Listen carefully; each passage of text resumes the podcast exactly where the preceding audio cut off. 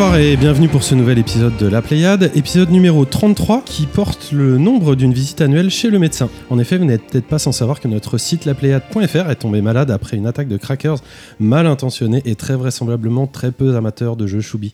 En cette période internationale de virus, une petite mise en quarantaine a donc été nécessaire et nous voici de retour, frais et fringants, avec un joli site tout réparé. Merci Simon.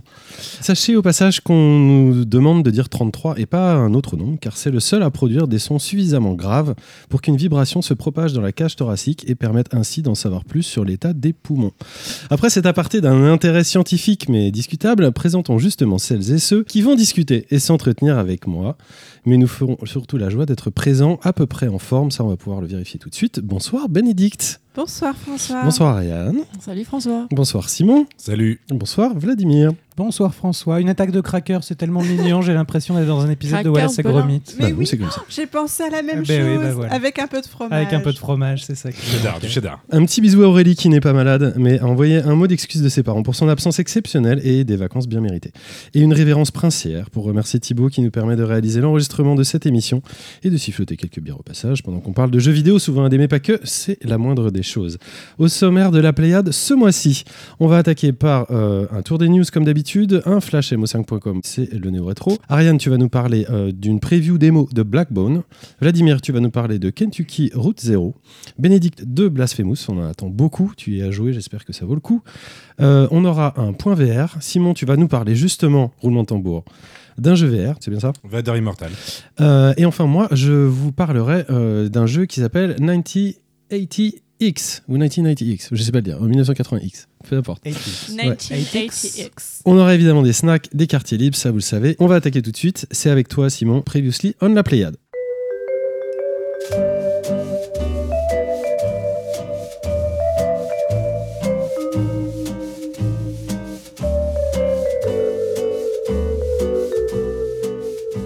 Alors jeune Simon, ami Simon, bronzé Simon, qu'est-ce qui se passe du côté de la Pléiade? Il y a des gens qui réagissent alors qu'on a un site qui est down? Ah, Justement, le Previously ne élacitera pas nos commentaires sur le ressuscité site lapayette.fr, comme tu l'as dit. Euh, on s'excuse, hein, tu l'as pas dit, mais pour tous les gens qui ont peut-être été infectés par euh, notre site euh, du temps où il était malade. Euh, donc aujourd'hui, vous inquiétez pas, vous pouvez retourner, tout est réparé avec plein de superbes illustrations qu'on a rajoutées. Donc euh, il est encore plus beau qu'avant, c'est ce que tu disais, euh, tu l'as pas dit, c'est important pour Non, faire revenir les gens. Euh, et on. On a aussi euh, donc fermé les commentaires euh, pour l'instant, tant que euh, je reste aussi nul sur la sécurisation du site. Dès que je passe mon diplôme de sécurisation, je vous promets d'ouvrir les commentaires. Pour l'instant, j'ai trop peur. Mais ça va pas empêcher Alexis Bross de revenir sur notre news du dernier épisode à propos des Jeux Olympiques euh, et de leur inversion. Alors ça, c'est un peu moi qui le dis, mais pour les jeux vidéo violents, c'est un petit peu ta news euh, du mois dernier, François. Pour lui, donc les JO ont au moins la vertu de permettre de voir des athlètes dans des sports rares et mal représentés. Euh, souvent mal payés, il dit. Euh, et le jeu vidéo, lui, a les moyens, les canaux, le public, tout ce qu'il faut pour rayonner sans avoir besoin des JO. Alors il nous dit, euh, laissons-le, euh, peu de temps d'antenne disponible à ceux qui n'ont rien de tout cela. Il dit, mais laissons les JO tranquilles, le pauvre, les pauvres. Alors voilà, moi, je, je- pour moi, c'est plutôt les JO qui ont besoin des jeux vidéo dans cette histoire, plutôt que le jeu vidéo qui a besoin des JO. Mais encore une fois, on va pas rouvrir le, dé- le débat euh, qu'on a à chaque fois. On qu'on- l'ouvrira en temps voulu. il parle, d'un certain nombre d'athlètes amateurs dans des disciplines peu Ouais. reconnues qu'on voit jamais à la télé et c'est le seul moment où c'est le cas. Donc effectivement, si ça prenait du temps temps d'antenne pour des jeux vidéo, c'est un peu con. ça serait négatif pour ces personnes-là. Et euh, exactement. Et ici, des sports incroyables comme le- la nage en eau trouble, en eau, en trop- Enfin bref, des, des sports que un je connais. sport, euh, que je connaissais c'est compliqué. Nager en eau trouble, c'est faut être un expert. Enfin, à noter que Florence, le jeu vidéo de Mountains et Annapurna, dont on vous faisait l'éloge dans l'épisode 12 en mars dernier, 2018, pas dernier, est maintenant disponible sur PC et Switch. Voilà, il était, c'était plutôt téléphone à l'époque, C'était totalement. euh, totalement téléphone, et c'est marrant qu'il arrive sur une version euh, donc portée sur PC et Switch. Euh, Courez-y parce que c'est vrai qu'on avait adoré ce- cette expérience. Pas du tout. je l'avais un peu défoncé à l'époque. D'accord, mais- mais avec le temps, Ouais, je sais pas, je sais pas du tout si vous avez des. Enfin, je l'avais pas défoncé. Après, il faudrait réécouter ce que je dis. Je me rappelle plus bien. en tout cas, il a Mais- une très bonne presse, parce que je Ouais. voir un petit peu ce qui devenait ce jeu. Non, mais c'est un chouette jeu. Hein. C'est juste que voilà. Ouais, ça t'avait- pas plu, et, mais nous, Pas on- trop. on vous le conseille quand même. Mais c'était chouette quand même. Comment c'est dire quoi On le conseille. Tu fais des grosses grimaces. Beaucoup de messages contradictoires. Ah, j'y comprends rien du tout. Bon, bref, on va enchaîner avec notre tour des news.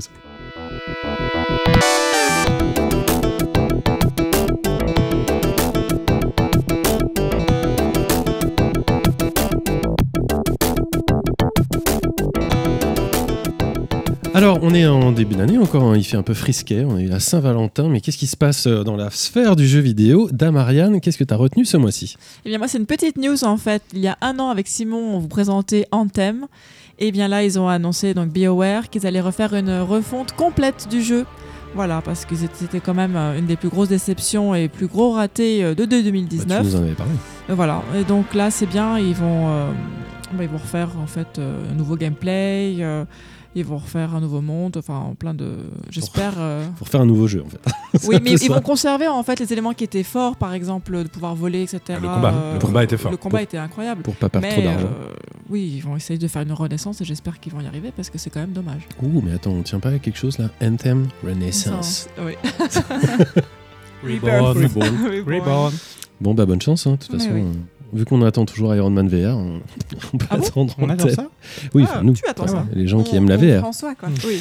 Euh, les gens qui aiment Iron Man. euh, Vladimir le blagueur. Qu'est-ce que tu as retenu ce mois-ci? Ça pourrait presque être un quartier libre, mais ça n'en est pas un.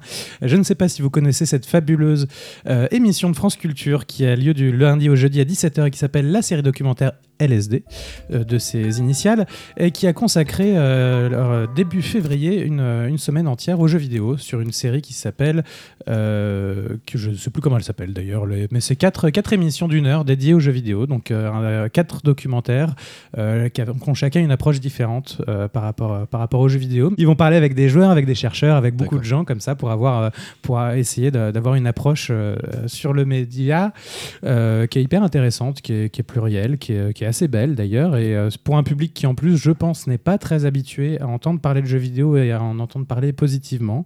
Tant que Euh, Bénédicte n'a pas euh, été débauché, c'est vrai. C'est vraiment super, c'est vraiment... c'est- quatre émissions sont très bien, quoi. donc ça fait 4 heures, et c'est assez cool d'avoir Mais 4 heures séparées, du coup c'était une heure, organisé en, quatre fois en une quatre heure, thématiques euh, ouais, différentes c'est ou- ça, tout à fait. Tu te rappelles ou ce que c'était les thématiques Euh, la première s'appelle euh, Les jeux vidéo mangent les enfants, quelque chose comme ça. Ah, quand même. bah, Euh. Tu vois, Bénédicte, c'est pour toi. J'adore. Cannibalisme, jeux vidéo, tout ce que j'aime.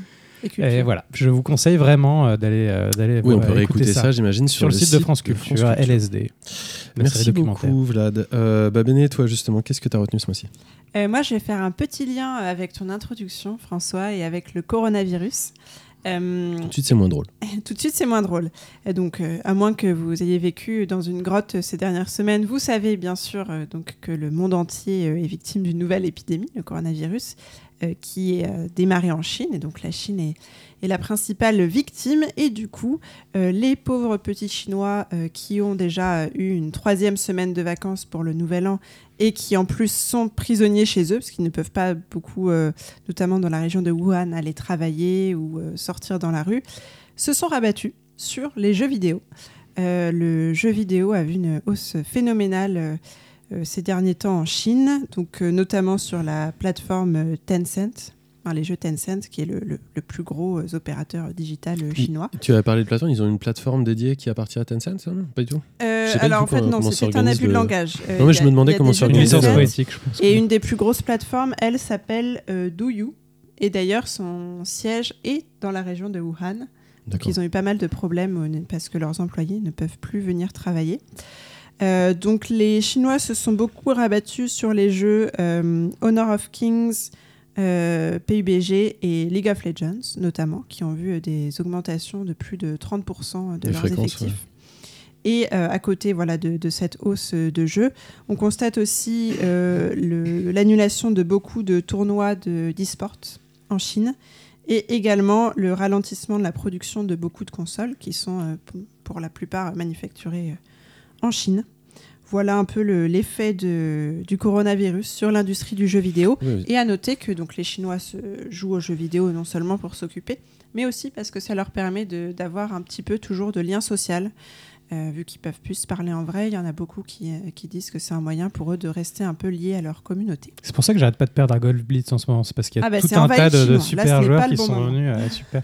Non, Il y a aussi pas mal de jeux qui ont été, euh, qui ont été reportés parce que bah, il y a toute une partie de la production des AAA qui est sous-traitée en Chine. et donc il y a beaucoup de, de studios de, de FX, d'animation et de choses comme ça qui ont été obligés de, de fermer pendant. qui sont encore fermés et donc qui, qui conduisent au report d'un certain nombre de, de triple A, mais ça ne concerne que les triple A, pas les. Oui, après ça les- concerne pas que la Chine. hein, non plus, il y a vraiment des, des- des- des- des répercussions un petit peu partout. On a vu récemment qu'il y avait un salon très très important euh, en Espagne euh, consacré au, au- au téléphone mobile qui a, qui a été annulé aussi. Euh, et il n'est pas interdit de penser que l'annonce euh, de la next gen soit impactée d'une façon ou d'une autre, soit retardée, soit euh, voilà, on ne sait pas encore ce qui se passe. Puis avec tout le ramdam qu'il y a avec le 3 en ce moment euh, dans les bouleversements, c'est c'est vrai qu'on est, on est un petit peu dubitatif. En, en tout cas sur les plans de communication au niveau du marketing, ça a l'air très très compliqué. Et bon, bah, c'est pas grave, hein, il y a des urgences plus Oui, importantes, des urgences sanitaires. euh, sont plus Oui, non, mais évidemment. C'est pas si grave. hein, Évidemment, il y a une urgence sanitaire Non, qui est en cours, mais il y a des répercussions très clairement euh, dans le domaine dont on parle. euh, sur l'industrie. sur l'industrie. Voilà. Simon, en dehors de ton auréole, Et ben voilà, déjà 10 ans qu'Ubisoft n'a pas sorti de Prince of Persia canonique. Je sais pas si ça vous, si ça vous touche. Non. Ça te- ça vous Ça- touche Oui, ça, moi, ça me touche. Et un peu, aussi. à la, un, peu, un peu à la manière d'un Half-Life, euh, c'est via la VR qu'on va pouvoir se replonger dans la série. Et toi, t'es comme ça, tu spoil le point VR direct, euh, boum, euh, dans tes news. alors, je- vous, allez voir que j'ai un épisode euh, à thématique, c'est une fois par an, je me suis décidé de faire ça une fois par an. Alors hélas, Allez, comme Half-Life, Ouais. comme Half-Life, ce ne sera pas un triple A, mais un escape game en réalité virtuelle développé par Ubisoft Düsseldorf. L'expérience qui se jouera de 2 à 4 joueurs s'appelle Dagger of Time et projettera donc les joueurs dans la forteresse du temps de l'épisode Warrior Within de 2004 pour ceux qui sont un petit peu pointus sur euh, Prince of Persia. Donc le but sera de sauver le monde, rien que ça, en une heure, de l'invasion des monstres du sable. Euh, Ubi a déjà proposé deux, espaces, deux escape games pardon, dans le monde d'Assassin's Creed euh, dans le passé, donc c'était l'année dernière, avec des plutôt bons retours d'expérience. Alors c'était plutôt contemplatif que du vrai escape comme on peut avoir, euh, de ouvrir des portes, faire des énigmes, mais euh, il y a eu quand même des super retours. Donc c'est à tenter très bientôt dans votre salle de VR préférée pour le prix de quand même 30 euros par personne pour une heure de jeu. Euh, voilà, vous avez deux espaces à Paris qui le font. euh, C'était le premier? Enfin, c'est la première fois qu'ils font ça avec euh, Prince of Persia, j'ai l'impression que c'est la deuxième fois. c'est la première fois Prince of Persia parce qu'ils sont déjà à deux Assassin's Creed. Ah d'accord, pardon, oui, c'était Assassin's Creed avant. Et euh, c'est un peu cher, mais c'est le prix des escape games en général. C'est le prix d'un escape game, mais un escape game, tu touches des choses. Oui, tu- c'est vrai. Là, c'est quand même très virtuel. Euh, après, voilà, le prix, je ne critique pas le prix parce que je n'ai pas fait l'expérience, mais euh, Bah, ce serait bien que ça baisse, hein, de toute façon. voilà, je trouverais ça logique qu'un jour ça baisse, sauf si on y continue à acheter du nouveau matériel, toujours de mieux en mieux. hein. François, tu nous le diras tout à l'heure. Euh, moi, je suis pas très friand des escape games, hein, c'est plutôt Bénédicte et Ariane. Oui, moi j'aime bien les escape Moi games. aussi. J'aime plus les escape games que la VR. Moi aussi. C'est bizarre, Je cette propose. Très belle conclusion. c'est un peu bizarre parce que c'est des escape games en VR. Bref, moi je vous parlais d'une autre news, c'est le départ euh, totalement surprise de Dan Hauser, le scénariste, producteur et directeur créatif de Rockstar, qui était aussi euh, le cofondateur de cette, euh, cette jolie maison hein, qui existe depuis euh, décembre 98. Alors que euh, je ne sais pas pourquoi, mais Simon est en train de me faire un striptease pendant ma news. Quel dommage que nos éditeurs et nos auditrices ne puissent pas profiter de cette délicieuse vision. Donc Dana Hauser euh, est aussi connu euh, non pas pour le succès de, la franchise euh, qui- qu'il a contribué à créer, mais aussi pour les, prises de, position euh, beaucoup plus discutables qu'il a eu euh, sur le crunch assez récemment puisque euh, c'était euh, à l'issue de, Red Dead Redemption euh, 2 où il avait eu cette malheureuse phrase à dire que, que certains employés de Rockstar avaient pu travailler en, en l'occurrence de leur plein gré à peu près 100, 100 heures par, semaine et bon, il a été obligé de, rétro-pédaler à, l'époque. Donc, au-delà de la polémique, Dan Hauser, c'est quand même Grand Theft Auto 3, Vice City, San Andreas, Grand Theft Auto 5 et bien sûr, euh, comme je viens de le dire, Red Dead Redemption 2, qui, à part euh, ce dernier dont on avait parlé ici euh, longuement à l'époque, sont vraiment tous des jeux que j'ai personnellement adoré. La satire et le brio avec laquelle la marque Rockstar est, arrivée au sommet et s'est- imposée par rapport à toute l'industrie du jeu vidéo m'a toujours fasciné, moi personnellement. Et je suis très curieux de savoir ce qui va se passer dorénavant, ce qu'ils vont réussir à faire. C'est quand même un mec qui est, encore assez, assez jeune, qui est assis sur un bon paquet de dollars. Euh, c'est très étonnant ce qui s'est passé, mine de rien, la manière dont, les choses se sont produites. C'est quel- quelque chose qui a pris euh, toute l'industrie euh, de cours, y compris les, spécialistes. Je sais pas si nous, on, s'inclut dans les spécialistes, ouais, mais on a été surpris comme tout le monde. Et à titre personnel, moi, je serais pas surpris que en fait, ces gens partent ailleurs et fassent un truc de leur côté. C'est pas totalement la première fois que, l'histoire se, se passe au niveau de au niveau Rockstar. Eu une époque où ils étaient adossés à d'autres très gros euh, éditeurs ou productions, quand ils étaient avec DMA par exemple ou avec BMG. Et, euh, et ils avaient déjà pris, euh, ils avaient déjà pris leur, leur, leur jambe à leur cou et puis ils ont dit bon, si vous n'êtes pas d'accord, nous on fait notre truc euh, en indé. Donc ça sera à voir si Dan Hauser euh, rebondit avec d'autres personnes de son entourage ou de son équipe à refaire quelque chose d'un petit peu plus euh, caustique. On ne sait pas du tout si euh, du coup on, on les empêche de dire des choses ou si on euh, est-ce que c'est en rapport avec la. Moi je me suis demandé si c'était en rapport avec la campagne présidentielle américaine ou des trucs comme ça. Tu vois Moi j'ai une théorie. hein. Euh, bon, à mon avis, c'est un fan de Red Dead 1, il a détesté Red Dead 2. Je- Salut l'auteur. Ah oui, non, mais euh, c'est pas possible. ils sont plusieurs euh, dessus et à la, à la fin ils étaient 1000 donc euh, ça se 3000. trouve. 3000. Non, ils 3 sont 000. pas, Non, non, non, mais pas si, si. 3000 auteurs. ils sont Non, non, mais dans le sens où ils étaient énormément et ça se trouve, il a perdu, il a perdu le, le contrôle du jeu et lui aussi trouve le 2 euh, complètement. Parce que c'est le moment des théories. Moi j'ai une théorie. Il va partir 3 ans en vacances et il va revenir. Oui, mais revenir où? À Rockstar. Mais il était déjà en vacances. Oui, mais là c'est des vraies vacances. Non, après, le seul truc qu'on je sait, c'est je le qu'après. vois pas aller faire autre chose, euh, aller faire des trucs Mais ça pose sur la question que- est-ce qu'il va se faire comme une, une, une note sheet aiguë? Est-ce qu'il va se faire une. Il a fait une- bosser une, gens comme des aiguë? chiens pour faire un jeu à mégalo, c'est des gens du- euh, des gens du milieu, je pété. euh. Ah oui, non, je- Non, mais c'était par rapport à Notch, qui était euh, le créateur de Minecraft, ou Christophe Balestra, qui avait quitté euh, Naughty Dog. C'est aussi des gens dont, pour l'instant, dont, dont on ne sait pas ce qu'ils ce qu'ils vont faire. Moi, je, je pense que le mec, il a encore vachement de, de- de- de temps devant lui pour, pour créer, créer des jeux, vu le succès qu'il a et vu la, la garantie qu'il il pourrait s'adosser à n'importe qui. Enfin, Rare Kojima, qui s'est adossé avec euh, Sony, on lui a ouvert grand les portes, et il peut aller voir n'importe qui. Ils vont l'aider à créer un studio, ce mec. Donc, euh, donc bref, on verra. On ne sait Oui, pas s'il sera feignant. c'est son studio, c'est son frère qui est à la tête du studio. Oui, mais c'était pas. Ils l'ont co-créé avec d'autres gens qui sont partis aussi. Donc, euh, oui, il faut voir. Son frère reste. Son frère reste pour l'instant. Oui. Pour l'instant. Et son frère, c'était pas le, le plus créatif des deux, entre Non, guillemets. C'était quand même lui qui était, qui était euh, à la base. Donc bref, on va voir ce qui se passe. Moi, ça me rend très curieux et c'est quand même une, une franchise que j'adore. J'adore évidemment beaucoup de GTA 6 et on sait que le scénario est prêt depuis déjà de, longs mois. Donc euh, maintenant, il faut, que, tout ça se mette en branle. On verra ce qui se passe. Euh, on en a fini de ce tour euh, des news et comme chaque mois, nous allons le terminer avec notre rendez-vous mensuel consacré aux jeux à pixels et présenté par Seb22 qui est toujours là, hein, fidèle au poste. C'est l'heure du flash mo5.com.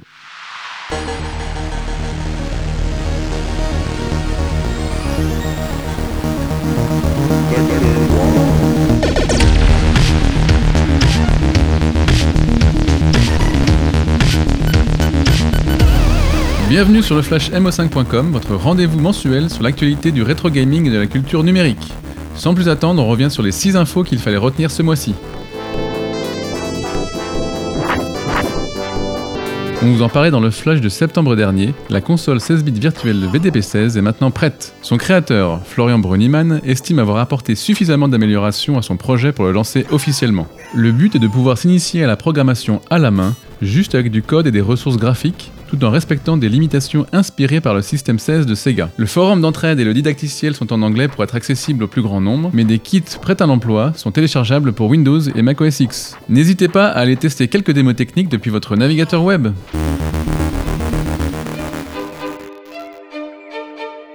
Encore un signe encourageant pour la préservation du jeu vidéo en ligne. L'initiative Flashpoint a annoncé avoir sauvegardé plus de 36 000 jeux vidéo et 2300 animations Flash. Si les jeux en Flash ne sont pas forcément les premiers qui viennent à l'esprit quand on pense au rétro gaming, force est de constater qu'ils sont paradoxalement plus menacés que d'autres car ils sont tous dématérialisés. Et c'est même un cas d'obsolescence programmée puisque la société à l'origine de la technologie, Adobe, a annoncé qu'elle abandonnait Flash en fin d'année. Cela signifie que les navigateurs web ne seront graduellement plus compatibles. Et c'est dommage, car s'il est davantage caractérisé par la quantité que la qualité, on a sans doute tous au moins un bon souvenir lié à ce type de jeu.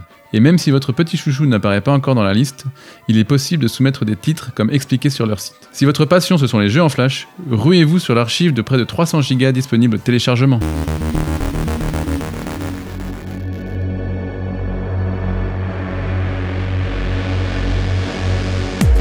Ce mois-ci, nous vous proposons deux news sur des machines néo-rétro. Tout d'abord, parlons du bêta-test de la Polymega. Cette machine, fabriquée par Playmagy, est une console dont on parle depuis 3 ans, qui permet, dans sa version de base, de lire les versions CD-ROM des jeux Neo Geo CD, Mega CD, PC Engine CD, PS1 et Saturn. Mais, via l'achat de modules vendus séparément, vous pourrez également insérer directement les cartes et cartouches NES, Super Nintendo, Mega Drive et PC Engine. Cette machine est maintenant en précommande pour des prix allant de 250$ pour la version de base à 650$ pour le bundle complet avec les 4 modules et 6 manettes. Ce programme de bêta-test est toutefois réservé à ceux qui ont déjà précommandé un exemplaire. Avouons que pouvoir émuler officiellement la Saturn est une perspective très intéressante. La deuxième news hardware est consacrée à l'Atari VCS. On parle de cette console depuis 2017. Après un faux départ, une communication hasardeuse, des problèmes techniques et malgré une campagne de crowdfunding réussie, cette machine n'inspire toujours pas confiance. Le but est de mettre un PC moyenne gamme dans un boîtier rappelant celui de l'Atari 2600, dont le premier nom était justement l'Atari VCS. Vous aurez ainsi le loisir de faire tourner l'OS que vous voulez dessus, mais également quelques jeux exclusifs. Le tout pour un prix compris entre 200 et 400 dollars en fonction du modèle et des accessoires choisis. Le site PC Gamer a récemment eu l'occasion de voir tourner un prototype de la machine, mais le lancement prévu en mars semble loin d'être gagné. Les backers ont le droit de s'impatienter.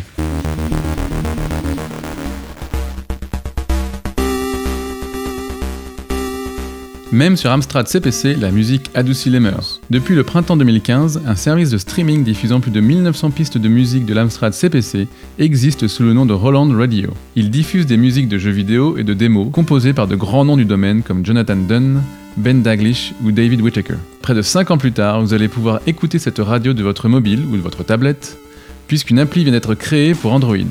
Elle est gratuite, sans pub et peut se récupérer sur le Google Play.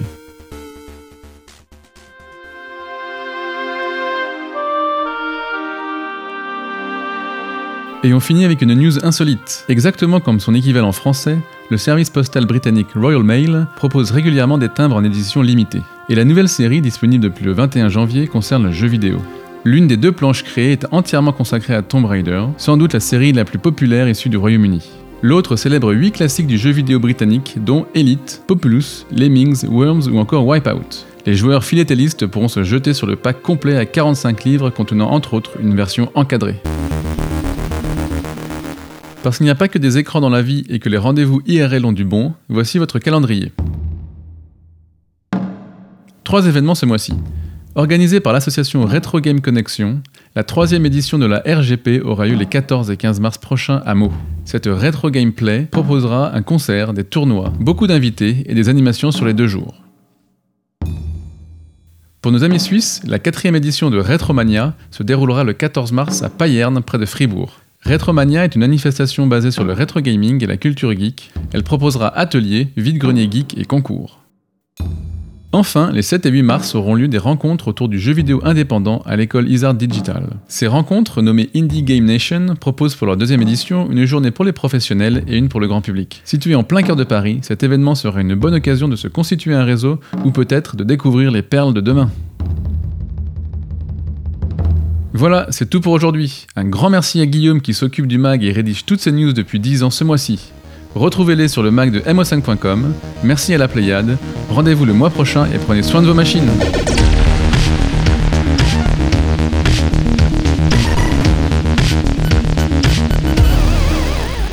Merci Sébastien. Euh, bah, vous pouvez retrouver hein, toutes ces news de façon très détaillée sur le Mac de mo5.com, euh, comme il l'a dit, euh, qui, est, qui, est, très souvent, la plupart du temps, même rédigé par, même tout le temps, rédigé par, par Guillaume. et dans ce flash chaque mois pour nous suivre l'essentiel de l'actualité autour du classique gaming, qu'elle soit néo ou classique. Cette phrase ne veut rien dire, mais ce n'est pas grave, je l'assume ce mois-ci. En tout cas, je l'assume. Je la réécrirai pour le mois prochain, c'est promis. Des bisous, au revoir. On va enchaîner avec toi, Ariane, et tu vas nous parler d'une preview d'un jeu que, oh là là, moi je, je, je chauffe depuis très longtemps, Ah je oui mire depuis très longtemps, je remarquais depuis très longtemps, et qui s'appelle Backbone.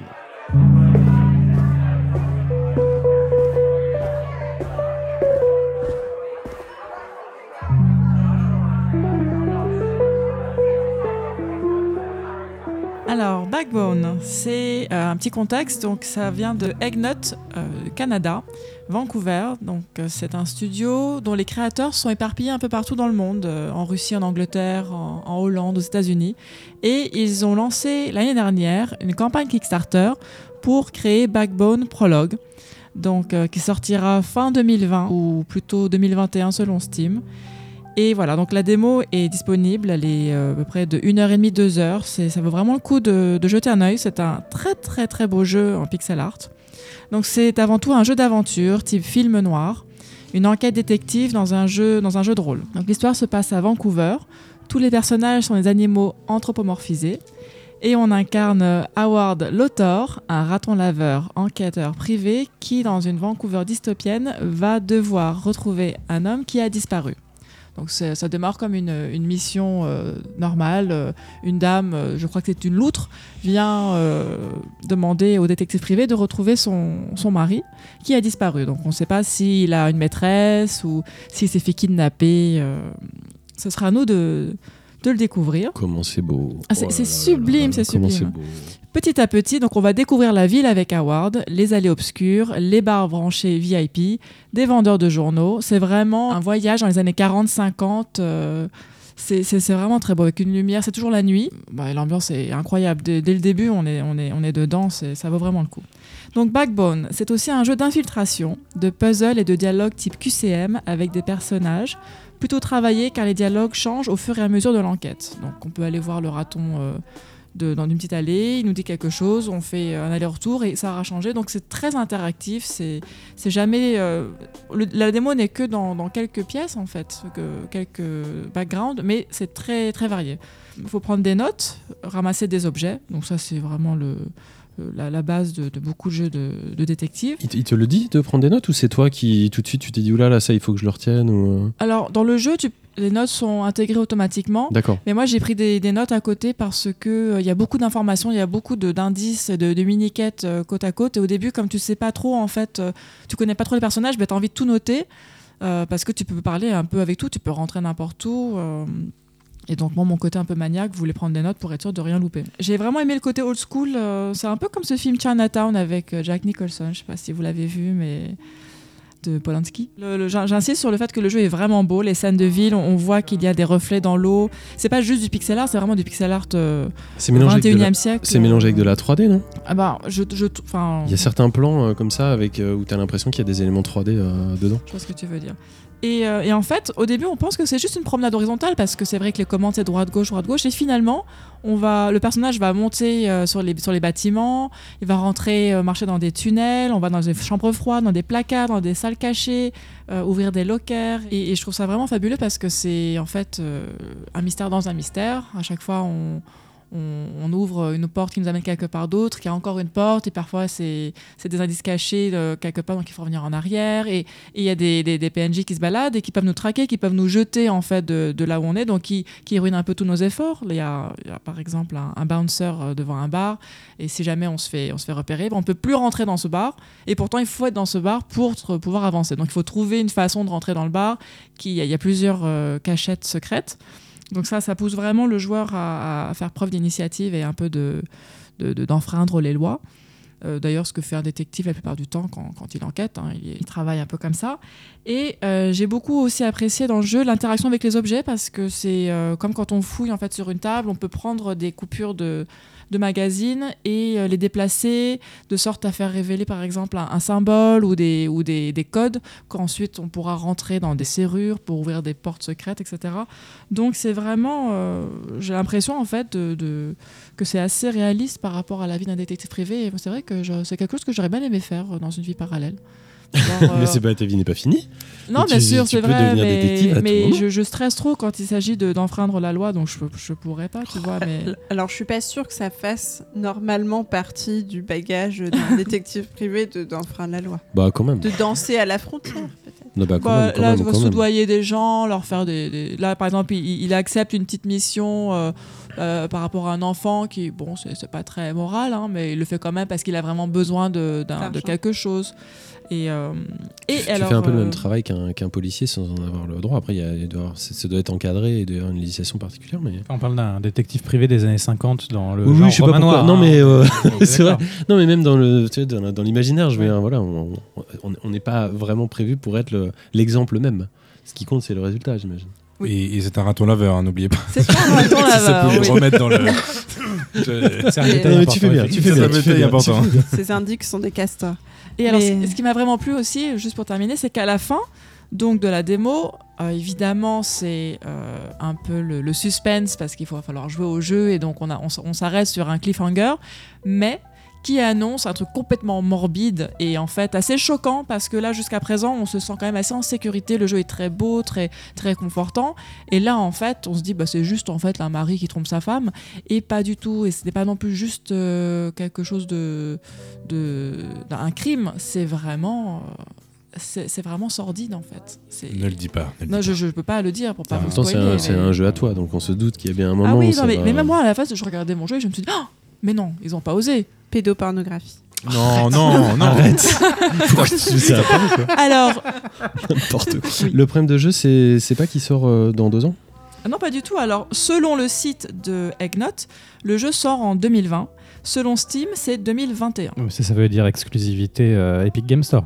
C'est juste ça que ça veut dire. Ah ouais, ouais c'est possible. En ouais. 2020. C'est possible, c'est possible. En tout cas, il sera disponible sur Ou Apple PC, Arcade. Switch, Apple PS4, Arcade. Xbox One. Donc ça, c'est déjà pas mal. Ouais, bah d'ici là, on aura eu de la next gen. Mais J'espère la qu'il démo sera est disponible un peu gratuite. partout.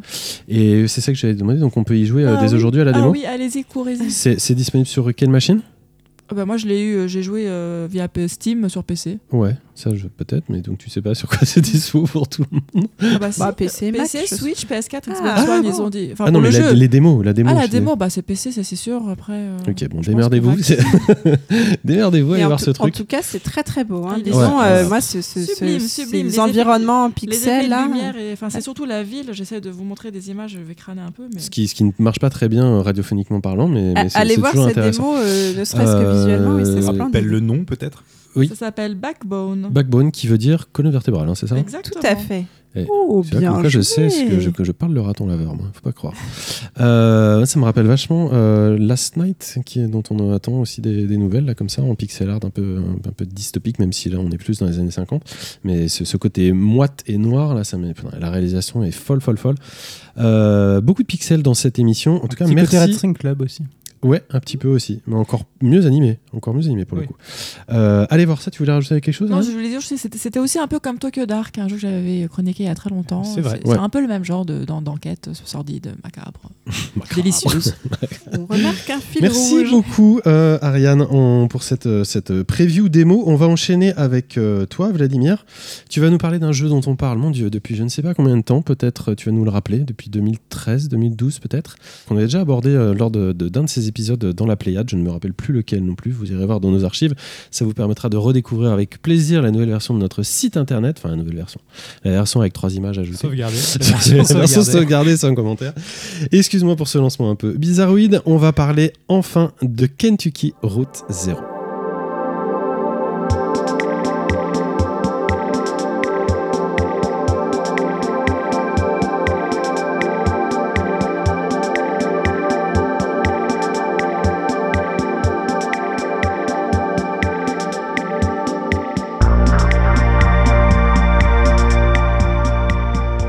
Donc non content de faire un jeu sublime, les mecs font aussi un jeu avec une super musique. Vladimir, parle-nous de Kentucky Road Zero s'il te plaît. Euh, oui, donc tu parlais de date. Eh bien, la création du jeu a commencé en 2011 par un Kickstarter. Le premier épisode est sorti à partir de 2013. Donc, c'est euh, en, temps- de développement, c'est 9 ans. Euh, en temps de, diffusion, c'est 7. Donc, on parlait de la musique également. Le jeu a été créé par Cardboard Games. Donc, c'est Jake Elliott et Tamas Kemenchi. Et euh, un troisième larron qui est Ben Babbitt, qui s'est occupé donc de toute la, la création musicale et, de, euh, et, de la, et du sound design de, euh, du jeu. Kentucky Road Zero est un jeu qui se présente comme un, comme un, point- comme un jeu de point and click, de, de pointer cliquer euh, à la base, où on interprète Conway, donc, qui est un chauffeur de camion qui a un truc à livrer et qui arrive dans une station-service avec une, euh, une- un univers visuel tout à fait particulier, euh, très beau, qui est euh, une forme de dessin euh, avec beaucoup d'aplats de couleurs, une ligne assez claire aussi, enfin des choses très très Épurées. ouais visuellement plutôt surprenante dans, dans, dans ce qu'on on a l'habitude de voir sur du, sur du jeu indé. Donc je disais se présente comme un point, point and click parce qu'il n'en est pas exactement un, dans le sens où on ne collecte aucun objet, on ne résout aucun, aucune énigme, il n'y a pas de, y a pas de, puzzle. Euh, c'est un jeu narratif qui est presque purement narratif. Euh, on le découvre d'ailleurs assez vite, par exemple au tout début du jeu, euh, on, doit, on doit déverrouiller un ordinateur et plutôt qu'aller essayer de dé- découvrir le, mot de passe de l'ordinateur, eh ben on va simplement l'inventer sous la forme d'un haïku qu'on va, qu'on va créer comme ça au fur et à mesure et qui rétroactivement va devenir le mot de passe de l'ordinateur. Ce jeu ne, se, se fiche totalement qu'on ait à chercher euh, des, voilà, à, résoudre des choses. Euh, il se laisse raconter euh, par, euh, par l'interaction euh, du joueur avec un changement de perspective euh, permanente. Euh, alors, peut-être avant de revenir là-dessus, euh, donc il s'appelle Kentucky Road Zero parce que euh, la quête en gros du jeu, ça va être de euh, livrer euh, euh, un meuble. Conway doit livrer son meuble. Et pour ça, il doit prendre la route zéro, la, la route zéro du Kentucky, qui est une espèce de route tout à fait mythique et en fait complètement paranormale C'est encore un jeu de livre. qu'on va essayer de qu'on va essayer de découvrir comme ça donc ça va être un peu voilà no- notre quête va- en tout cas au, au début va être de trouver cette route zéro Euh, avec donc ce que je disais des changements de perspective permanents c'est-à-dire que on- non seulement la perspective de la caméra change régulièrement de façon tout à fait spectaculaire c'est-à-dire qu'on a on a l'impression d'être sur un univers tout à fait 2D et puis tout à coup elle va commencer à se déplacer, on va se rendre compte, la caméra va commencer à tourner autour du décor, on va se rendre compte que tout ça est en 3D et c'est absolument sublime. On va aussi changer de personnage très régulièrement, euh, mais pas, pas en changeant de scène. Mais C'est-à-dire qu'on on a trois personnages dans une scène, on en interprète un, et puis tout à coup on va interpréter un autre. Puis on va interpréter les trois personnages en même temps. C'est-à-dire qu'on va jouer tous les dialogues de tous les personnages en même temps, en choisissant ce que chacun dit les uns aux autres, comment ils se répondent. Euh, parmi des, des- choix de, boîtes de dialogue qui vont permettre de créer une espèce d'univers un peu poétique comme ça, de, de, de lignes de, euh, de ce qu'on veut, euh, de ce qu'on veut voir être ce jeu. C'est-à-dire que c'est un changement de perspective aussi euh, qui va avoir lieu régulièrement par rapport au sens euh, qu'a l'histoire du jeu. C'est-à-dire qu'au début, on a l'impression bon, qu'on est un peu paumé comme ça, on a l'impression de voir des éléments un peu surnaturels, des choses un peu illogiques, des choses un peu irrationnelles, parfois surréalistes, qui en fait, au fur et à mesure, vont se révéler en totale cohérence les unes avec les autres, par rapport, par- parfois sur plusieurs épisodes euh, de, distance. On va, on va comprendre qu'en fait, des choses qu'on nous a introduites dès le début euh, sont tout à fait cohérentes dans l'univers de Kentucky Route Zero, qui est par ailleurs, euh, je pense que c'est important de, le préciser, euh, euh, qui se déroule dans, dans le Midwest américain, dans la, Rusty Belt, euh, des, des, des cols bleus, de- des, des gueules noires des mines, des endroits où on a des grandes compagnies d'électricité qui, qui menaient la, vie économique de, de certaines villes et qui tout à coup se sont retrouvées en faillite en laissant les gens sur le carreau et qui les gens se débrouillent comme ils peuvent. C'est le genre de jeu où Enfin, donc, il a commencé à être développé en 2011. T'as l'impression que si les démocrates américains y avaient joué en 2016, euh, ils auraient appris vachement de trucs par rapport à l'élection qui s'est passée euh, vraiment juste après, quoi. Ouais, c'était contextuellement la, la, la façon, enfin le moment où le jeu a été démarré, c'était vraiment lié à la crise des subprimes et tout ça, non? C'est- bah, c'est arrivé juste après, effectivement. Je pense que ça a été influencé par ça parce que c'est les premières euh, populations qui ont été, qui ont été touchées. Euh, par- par- bah, effectivement, tu parles de la crise des, des subprimes qui est, euh, qui est vraiment intimement liée à la question de l'immobilier aux États-Unis et de l'immobilier chez euh, des classes moyennes qui ont emprunté pour pouvoir avoir une maison Mm. euh, en fonction d'un travail, souvent des travaux justement euh, ouvriers qu'ils avaient depuis plusieurs, plusieurs dizaines d'années. Euh, tout à coup, ils n'ont plus été en mesure de rembourser la dette de leur, de leur maison, donc ils ont perdu leur maison, leur travail. C'est vrai que la question de la dette revient très souvent. La question, il y a une phrase qui revient très souvent dans le jeu, c'est c'est dur pour, pour tout le monde. Euh, et euh, c'est vraiment une, une espèce de, de, de- de mantra presque de, tout le jeu. C'est-à-dire que en fait, tous les personnages que tu rencontres dans, dans ce jeu en chient. Quoi. Mais on- Clairement. on- on- tu dis pour tout le monde, mais on voit pas euh, les businessmen ou les, ou les, Non, les non, traders et tout ça. Jamais, on, est- jamais. on reste un peu au niveau Jamais, du peuple. on quoi. est toujours oui, dans un truc effectivement très très proche de, des gens, qui Ouais. est une, une inspiration euh, assez, euh, oui, assez naturaliste finalement, euh, un peu, un peu à la Zola, on va dire, mais pas, pas exactement. J'ai failli dire très proche. germinal. Est-ce que est-ce que c'est très proche de la terre même parce qu'il y a des il y a tout un truc dans une mine aussi, je crois. Oui, il y a un ça, passage dans une un- mine, mais parce que je te dis, effectivement, c'est c'est le pays des gueules noires. Mm. C'est, ça fait partie de ça. C'est tout ce Midwest américain. et je disais, Zola, justement, c'est c'est pas germinal non plus. On n'est pas à ce point-là. On n'est pas en train de nous raconter ce genre d'histoire-là. Mais on est sur un, un niveau assez proche des gens. Moi j'ai une question juste est-ce que le, le jeu est pas euh, trop étouffant au niveau textuel? C'est est-ce que est-ce que Alors, le- la, la c'est façon très littéraire. C'est très littéraire. Moi, je, je- euh, faut, euh, tu rentres dedans assez, assez euh, progressivement en fait. Au début, euh, il se présente vraiment comme un point and click, donc c'est des dialogues assez courts que tu vas échanger avec des, dialogues et choix multiples. Ça et puis plus le jeu avance, plus euh, la littérature va, entrer en jeu. Et en fait, je trouve que du coup, ça passe assez simplement. T'es pas euh, abruti euh, dès le début de, tonnes de choses à lire euh, qui rendraient le jeu très compliqué. Au contraire. Et puis il y a euh, l'intrusion de la musique, enfin de la, de la chanson régulièrement, de chansons très country, très, très très agréables et très surprenantes dans beaucoup d'endroits qui permettent d'avoir une vraie respiration très agréable à cet endroit du jeu. quand, quand les protagonistes euh, parlent, c'est uniquement textuel ou on a des enregistrements uniquement vocaux textuel. Alors, il y a certains enregistrements vocaux à certains moments qui ont leur raison très précise d'être. D'accord. qui font partie de toute la création de l'univers sonore de ce jeu. Euh, Il y a aussi, euh, alors, c'est un jeu qui a, qui eu énormément d'influence euh, dans, la- façon de, raconter une histoire, justement dans le fait de s'emparer de ce genre qu'est le point and click pour en, faire euh, un truc narratif.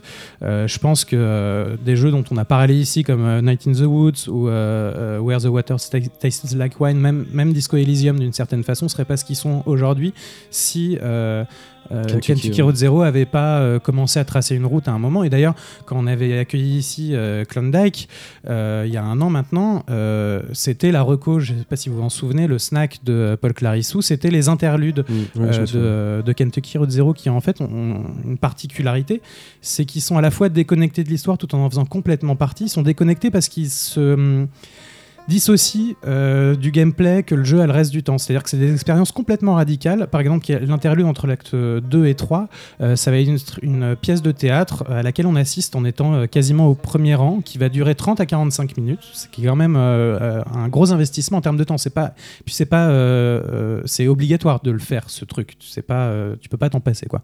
Et euh, où on regarde des euh, habitués d'un bar euh, se raconter entre eux toutes leurs difficultés, leurs dettes, euh, leurs problèmes d'alcool, euh, leurs problèmes familiaux et tout C'est super intéressant. et qui eux-mêmes attendent que commence euh, un spectacle qui est censé avoir lieu dans le bar et, euh, et où euh, les. Qui est une mise en abîme. voilà, en plus, et où ils sont toujours pas arrivés. Et tout ça entrecoupé en fonction de ce que va décider de regarder le joueur.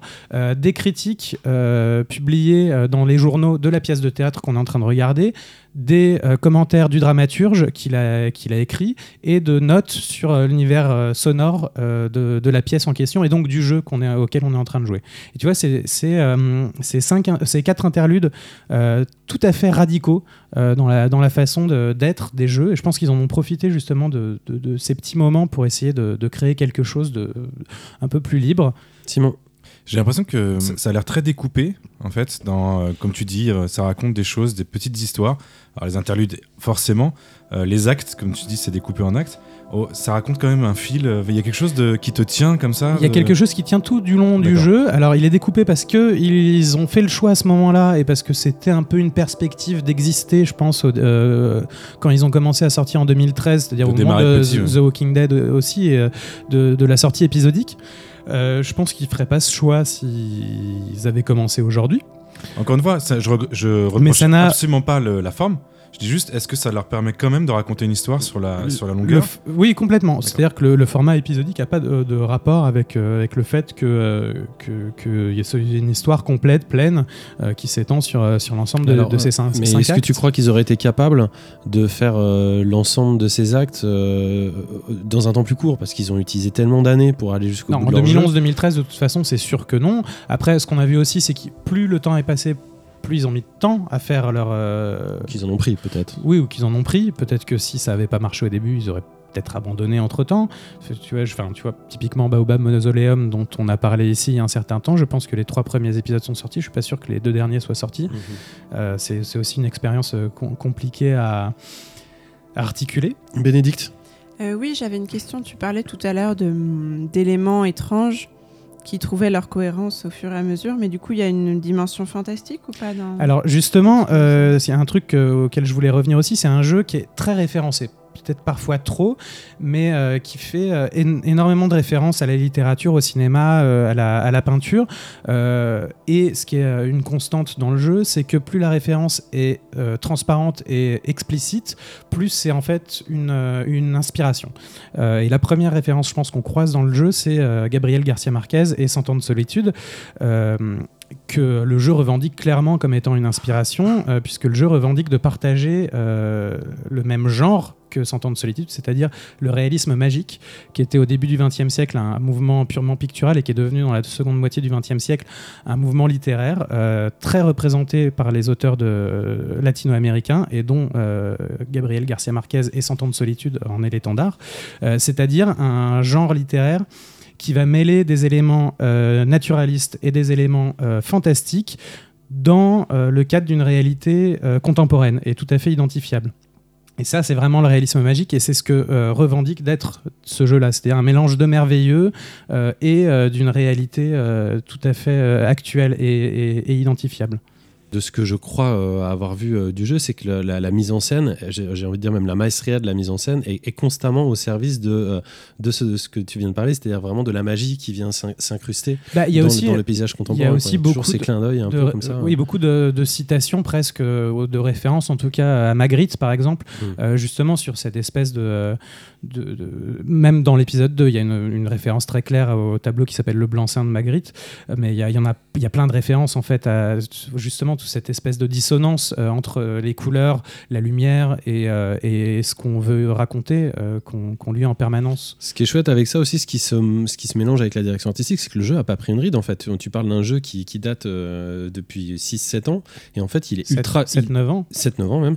Il est ultra contemporain, il est magnifique encore à Il regarder euh, J'ai aujourd'hui. l'impression de après Ariane, mais il est Ouais, ouais, c'est ça, on est un peu gâté aujourd'hui là sur la choix de la. Effectivement, visuellement, ils ont fait un choix artistique très clair dès le début, euh, qui, est, euh, qui, est le, qui est un bon choix.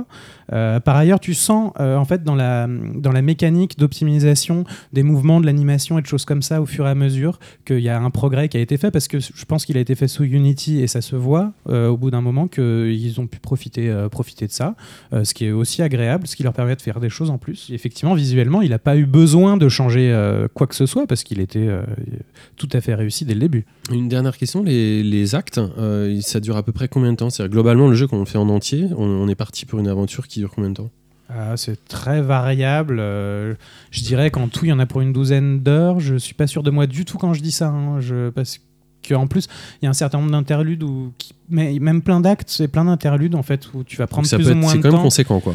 Parce qu'il y a. hum, il y a des il y a, plus, plus le jeu va avancer, plus il va y avoir de, de moments et d'endroits que tu vas pouvoir euh, faire ou ne pas faire en fonction des, des choix de dialogue euh, que, que tu vas prendre et euh, qui vont faire que le jeu est plus ou moins court. D'accord. En off, tu me disais pour conclure que tu pensais que c'était clairement un des jeux de la décennie passée? Ben, parce que en- par rapport déjà à l'influence dont j'ai dont j'ai parlé tout à l'heure, par rapport à le fait de s'emparer euh, de s'emparer d'un genre et, euh, et parce que pour la, la réalisation euh, tout à fait réussie que- que- qui a été celle-ci quoi. Et puis les choix euh, en étant un jeu exigeant, qui est pas non plus excluant pour les pour les joueurs. C'est-à-dire je disais qu'il est référencé, très référencé, mais ça n'empêche qu'en fait chacun vient avec son bagage et tu en comprends ce que ce que tu peux.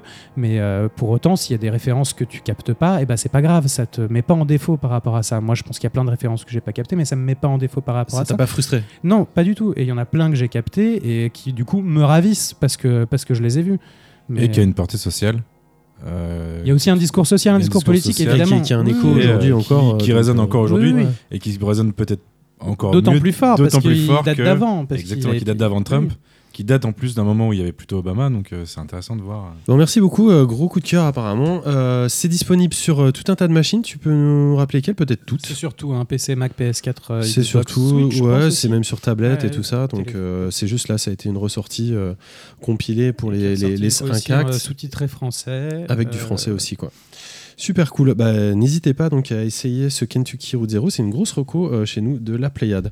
On va enchaîner avec euh, un titre euh, non moins entendu. Merci Vlad pour, pour tout ça.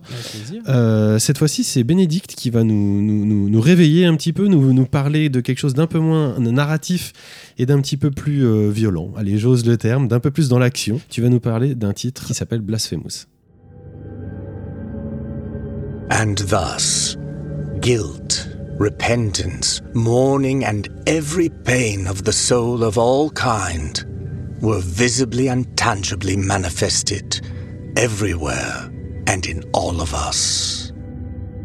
Sometimes in the form of blessing and grace, sometime in the form of punishment and corruption. That divine will equally pious and cruel, which we could not and will never be able to unravel, was called the miracle. Imaginez un personnage au sinistre capuchon de métal. Imaginez des corps dénudés, suppliciés, entravés de cordes, de ronces, ou pire encore. Imaginez une pénitence sans fin, un chemin de douleur, une vie de souffrance. Non, ce que vous avez en tête, ce n'est pas le donjon où Simon passe ses soirées les plus folles, mais bien le terrible, le glauquissime, le fangeux Blasphemous. Fangeux Dans la fange. Plein de fanges. Dernier né du studio The Game Kitchen, Blasphemous nous offre une expérience à l'image de ce mois de février, sinistre et interminable. Mais tout comme Simon, nous savons trouver du plaisir dans la douleur. Et c'est donc pleine d'une félicité indissociable d'un traumatisme profond que je viens aujourd'hui faire ma chronique. Blasphemous est un platformer 2D qu'on peut rapprocher du hack and slash parce qu'on zigouille un bien beau nombre d'ennemis dans de bien belles gerbes de sang ou autres fluides d'ailleurs et du Metroidvania parce que j'ai lu partout que c'était un Metroidvania mais je sais toujours pas vraiment ce que c'est. Euh, on y incarne le pénitent, un anti-héros torturé coiffé d'un grand masque de métal conique qui en plus de lui donner une allure folle rend son sprite bien visible tout au long du jeu. Il parcourt le monde dévasté de Custodia en quête d'une improbable rédemption. Sur son chemin, il ne croise que paysages désolés, villes en ruine et créatures immondes. Le responsable de cet apocalypse, c'est le miracle dont la sinistre voix nous parlait en introduction. C'est une étrange entité capable aussi bien de terribles châtiments que de très rares bénédictions. Outre le titre blasphématoire, vous commencez sans doute à distinguer un certain fil rouge dans mes propos. Pénitent, miracle, Bénédiction. bénédiction. C'est pour aller avec ton prénom, ça. Tout à fait. Ça veut dire béni de Dieu. Je suis béni de Dieu. Euh, Blasphemous est en effet infusé d'une bonne dose de religion et plus largement de mythes et superstitions, pour beaucoup issus du folklore andalou, parce que The Game Kitchen est un studio andalou. On croise ainsi dans le jouissif et répugnant bestiaire du jeu des crucifiés maniant leur croix comme une arme, ou des écartelés faisant de même avec leurs roues, des prêtres monstrueux balançant d'énormes encensoirs enfermant chacun une victime humaine, dont on ne sait pas trop si elle est morte ou vivante, des esprits hurlants, des statues animées, des suppliciés recouverts d'or fondu ou écorchés, des tombes ambulantes, sans compter des assemblages un peu plus folkloriques comme l'amargura, euh, bête à quatre pattes portant sur son dos un lit dont émerge un point vengeur et deux candélabres. Camulox. Au total, une quarantaine d'ennemis de tout poil, chair à nu ou tendons, avec chacun un pattern d'attaque bien précis. Le tout complété de plusieurs boss délicieusement tordus, dont Esposito, le descendant de l'abjuration, un nourrisson géant aux yeux sanguinolents, tenu par une femme en osier et accompagné d'un serpent à visage humain. Toujours plus loin Toujours plus haut Toujours plus fort Il y avait Despacito, le, le monstre de la musique aussi. ou C'est le boss de fin. Vous l'aurez compris, les créateurs de Blasphemous tiennent à poser une certaine ambiance. En plus de ce flamboyant catalogue d'ennemis, ils y parviennent grâce à d'impressionnants décors faits de falaises déchiquetées, de statues colossales au visage torturé, de villes titanesques et désertes. Les influences espagnoles sont encore présentes, notamment dans le donjon La Mer des Mers, inspiré de la cathédrale de Séville. Le pénitent doit également, au cours de sa longue quête expiatoire, récolter un grand nombre d'objets donnant un aperçu vertigineux du lore foisonnant, voire peut-être un peu trop, avec des os humains très variés, hein, récoltez tout et vous pourrez faire médecine, reliques bien glauques, par exemple un paquet de trois langues entremêlées, ou objets de quête que vous devrez tour à tour utiliser comme sacrifice, offrande, arme. Globalement, dites-vous que tout ce que vous ramassez se fera dans la souffrance, a derrière lui une longue histoire de souffrance, vous apportera une bonne dose de souffrance supplémentaire. Mais peut-être, parfois, si vous avez de la chance, au bout du compte, un petit effet positif. Si vous avez lu la superbe série de manga Berserk, sinon je vous la recommande, on n'est pas loin de ce mélange de fatalité, de glauque, de religieux et de monstrueux, le tout enrobé d'une musique elle aussi bien sinistre, mélange d'ambiance sombre et de musique traditionnelle espagnole. Et le gameplay dans tout ça. Bah, oui. Eh bien, Blasphemous est difficile. Euh, pas au niveau d'un Dark Souls, Ah mais tout Ça de fait même 5 minutes que je l'attends ce mot qui sort pas. ça va tout mieux. même suffisant pour que les larmes de sang ne coulent pas que sur les joues des personnages du jeu. Les actions du pénitent, bien qu'efficaces, sont limitées. Attaque, saut, parade, esquive, prière. On débloque bien au fur et à mesure du jeu quelques options supplémentaires, des combos ou des prières plus puissantes, mais on n'est pas sur un arbre de compétences foisonnant comme pour un RPG. Et si les ennemis sont parfois assez brutaux, c'est surtout les niveaux eux-mêmes qui vont gagner en difficulté. Je suis morte en fait plus souvent en tombant d'une plateforme que des mains ou des moignons d'un ennemi. Et la mort, mes amis. La mort est bien punitive dans Blasphemous. On ne sauvegarde en effet que rarement, en s'agenouillant devant des prie-dieux bien peu nombreux. Un seul écart et c'est l'excommunication brutale et le retour 20 minutes de jeu en arrière. Euh, heureusement, notre jauge de vie augmente peu à peu. Et devinez d'ailleurs comment on la recharge avec des flacons de bile. Toujours plus loin Toujours plus haut Toujours plus fort Ouais. Le pénitent possède également une sorte de jauge de mana pour ses invocations, sauf qu'il s'agit bien sûr ici d'une jauge de ferveur. Mis à part ce nombre croissant et frustrant de morts, le gameplay est agréable avec des- des combats brutaux comme il faut. On peut parfois asséner des coups de grâce assez spectaculaires à des ennemis à la manière des fatalités de Mortal Kombat. Passer comme ça si tu veux. Euh, si je devais résumer mon expérience de jeu pour Blasphemous, je ne me roulerais pas en boule dans un coin de la pièce en sanglotant. Non, je dirais ceci. Euh, le jeu a un univers épatant, visuellement comme narrativement. Moi qui suis fan de macabre et de glauque, je suis servi, mais un peu trop servi. Euh, Blasphemous, c'est un peu comme une orgie de pommes noisettes chez mamie à Noël. C'est bon, c'est gras, on s'en met partout, mais on finit un peu nauséeux. Le glauque a d'autant plus de valeur quand il est entrecoupé de scènes plus légères qui nous font miroiter une lueur d'espoir avant d'être cruellement foulés aux pieds. Là, l'espoir est mort, dès le début. La condamnation est certaine. C'est avec une résignation presque fordiste qu'on décapite, tranche, empale et ventre à tour de bras. Et ce lore fascinant, cet univers foisonnant, est un peu trop velu. On aimerait pouvoir l'appréhender plus aisément et plus complètement. Comprendre qui sont ces nombreux damnés dont on récolte les reliques, quels péchés ont bien pu commettre les terribles chimères rencontrées pour mériter leur malédiction. Bref, Blasphemous, c'est bien jouissif, mais n'abusez pas, ou vous finirez par courir nu dans une église en vous fouettant le derrière avec des ronces. Vous pouvez expier vos péchés sur une multitude de plateformes PS4, Xbox One, Switch, Mac et PC. Et n'oubliez pas, Toujours plus loin Toujours plus haut Toujours plus fort Bravo, Bénédicte. Bravo. toi, t'as pas Voilà. peur hein, de t'attaquer à des, des jeux velus, hein, pourtant. Même Vous pour moi, c'est trop. Pour toi, c'est trop quoi C'est trop glauque pour moi. Bah non, c'est pas possible. pas Ah, il l'a dit. c'est pas possible. Attends, Ariane. Le point Ariane. Moi, j'aime bien cette espèce d'a- d'adaptation de, de, l'en- de l'enfer de Dante. En Oui, je pensais à ça aussi. quoi. ouais, je pensais, bah, il y a déjà des jeux euh, de l'enfer de Dante Oui, en mais jeu qui est vidéo. nul à chier. Ah bah qui, euh, qui n'a pas cette, Que- qui est- attrait là là. c'est assez réussi, hein, c'est c'est très torturé, c'est effectivement très sombre. Là, on retrouve vraiment euh, l'esprit de l'esprit de ce, ce- poème, quoi. Enfin, ça ça n'a rien à voir. Ouais, c'est très, très agréable à, à regarder. Bah déjà, ça Euh, se regarde comme un vieux jeu d'arcade, donc ça, ça me, ça me plaît beaucoup, hein, parce que moi, ça me rappelle Ghost and Goblins, tout simplement. Et ta euh, chronique de tout à l'heure, ça va te rappeler ta chronique de tout à l'heure. et ça va, ah bah ça tu peux pas le dire parce que c'est un retour vers le futur. Euh, tu l'as pas fini encore par contre. hein, tu Oh, je tu- ne l'ai pas fini parce que, alors, normalement, euh, il se termine en une quinzaine d'heures. Mais vraiment, je, galère beaucoup. En fait, il y a un moment dans le jeu où ça devient très très difficile. Je n'arrête pas de tomber dans des fosses remplies de piques acérées. Donc euh, j'ai joué 7 heures et je pense que je suis même pas à la moitié. Et du coup, euh, au niveau frustration et tout ça, t'es t'es limite ou tu vas, tu vas le tenir jusqu'au bout quand même? Euh, je pense que je vais le tenir jusqu'au bout. Je me suis déjà un peu spoilé en regardant la fin pour me dire oh, est-ce que ça vaut la peine T'as t'as pas ta maman au-dessus de toi qui te passe les passages difficiles quand c'est trop Alors dur je pense que ma maman euh, ne pourrait pas supporter deux minutes de jeu. Tu veux que Thibaut vienne chez toi Voilà. pour, euh, pour passer les boss Ah, voilà, je vais engager Thibaut pour combattre les nourrissants aux yeux sanguinolents. Tu disais que c'est quoi le, le studio?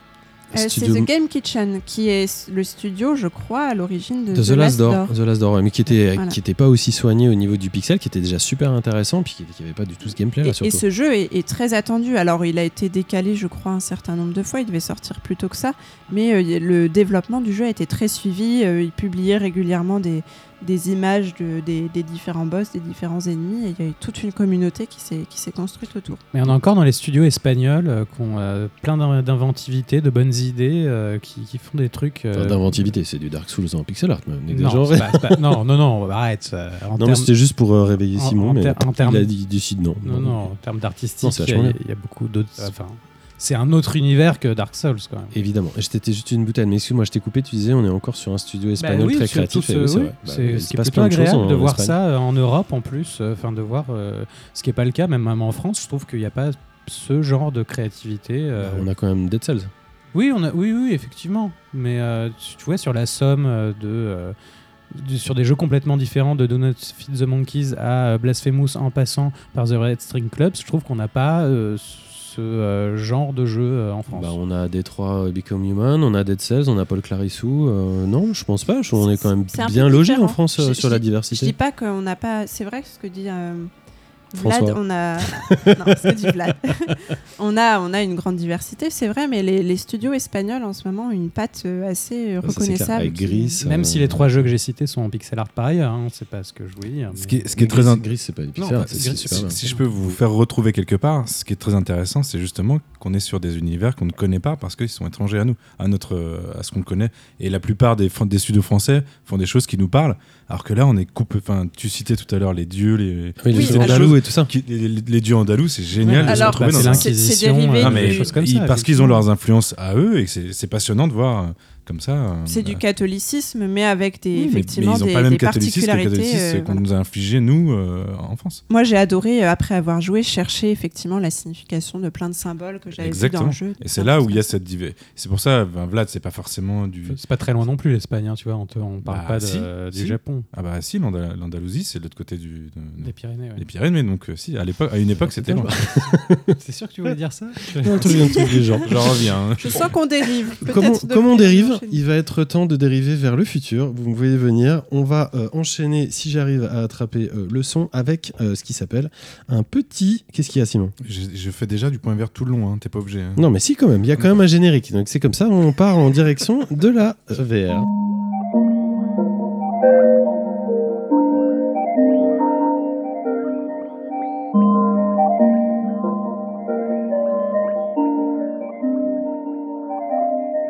Alors le point de ce mois-ci, un point VR euh, un peu particulier, on a l'impression que l'industrie retient un petit peu son souffle en ce moment avant la sortie euh, de la next gen euh, et le probable lancement dans un an des prochains casques.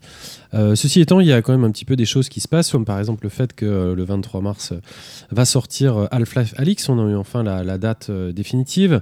On a appris aussi que Nicolas Doucet, le, français qui était responsable avec son équipe notamment Astrobot Rescue Mission, avait été nommé directeur de Sony Japan Studio, donc le célèbre studio qui a vu la naissance de Bloodborne, d'Ico, de The Last Guardian, de Gravity Rush.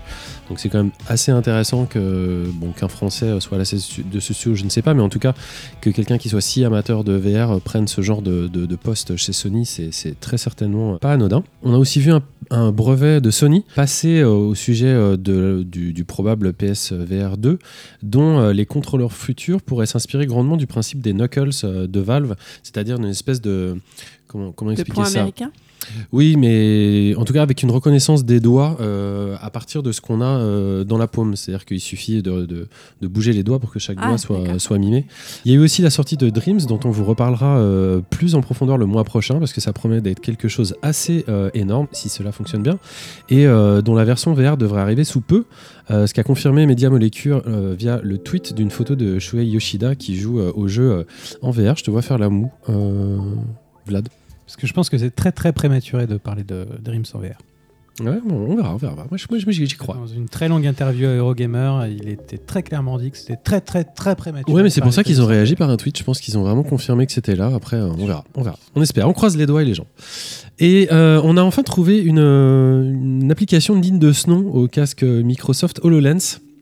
C'est le site réalitévirtuelle.com qui, nous l'apprend. Euh, c'est pas très drôle. C'est l'armée euh, américaine en fait qui compte acheter 40 000 de ces casques en version 2 customisée d'ici 2021. En fait, ces appareils nommés euh, IVAS comme Integrated Visual Augmentation System permettront tout simplement aux soldats de profiter d'un immense avantage tactique sur le, champ de bataille. Et quand ils parlent d'avantage tactique, c'est en fait qu'ils vont leur permettre de voir à travers les murs, ni plus ni moins, avec des drones, capteurs au-dessus des, champs de bataille. Et munis de ces appareils, en fait, les, soldats pourront facilement distinguer leurs alliés de leurs ennemis. Euh, ils pourront aussi recevoir des informations en temps réel, se voir euh, suggérer des abris ou des couvertures. Euh, les militaires pourront scanner un terrain pour détecter les mouvements. Des capteurs thermiques et infrarouges permettront de voir dans le noir ou à travers les murs. Il sera donc possible pour eux de viser une cible euh, alors qu'ils ne la verront pas. On a l'impression que c'est de la science-fiction et du jeu vidéo, mais non, non, c'est bien de la guerre euh, réelle. Et tout ça, ça sera permis euh, grâce à HoloLens. Super chouette. Euh, L'armée américaine prévoit d'en acquérir 40 000. Super Et- chouette. Super chouette. Super chouette. C'était ironique. C'était ironique. C'était pas clair. Alors, tu as bien fait de le souligner. Cette version personnalisée du HoloLens 2 euh, devrait, euh, si tout se passe bien pour eux, euh, être finalisée à partir de 2021. Et donc l'armée américaine prévoit d'en acquérir quand même 40 000. Euh, ce qui représente euh, un soldat sur 10 avec cet appareil. C'est vraiment très, très impressionnant. hein. Je ne suis pas euh, sûr que l'armée américaine, pardon, je parle trop vite, soit les seuls à s'intéresser à ce genre de technologie, mais voilà, ça arrive, c'est comme ça.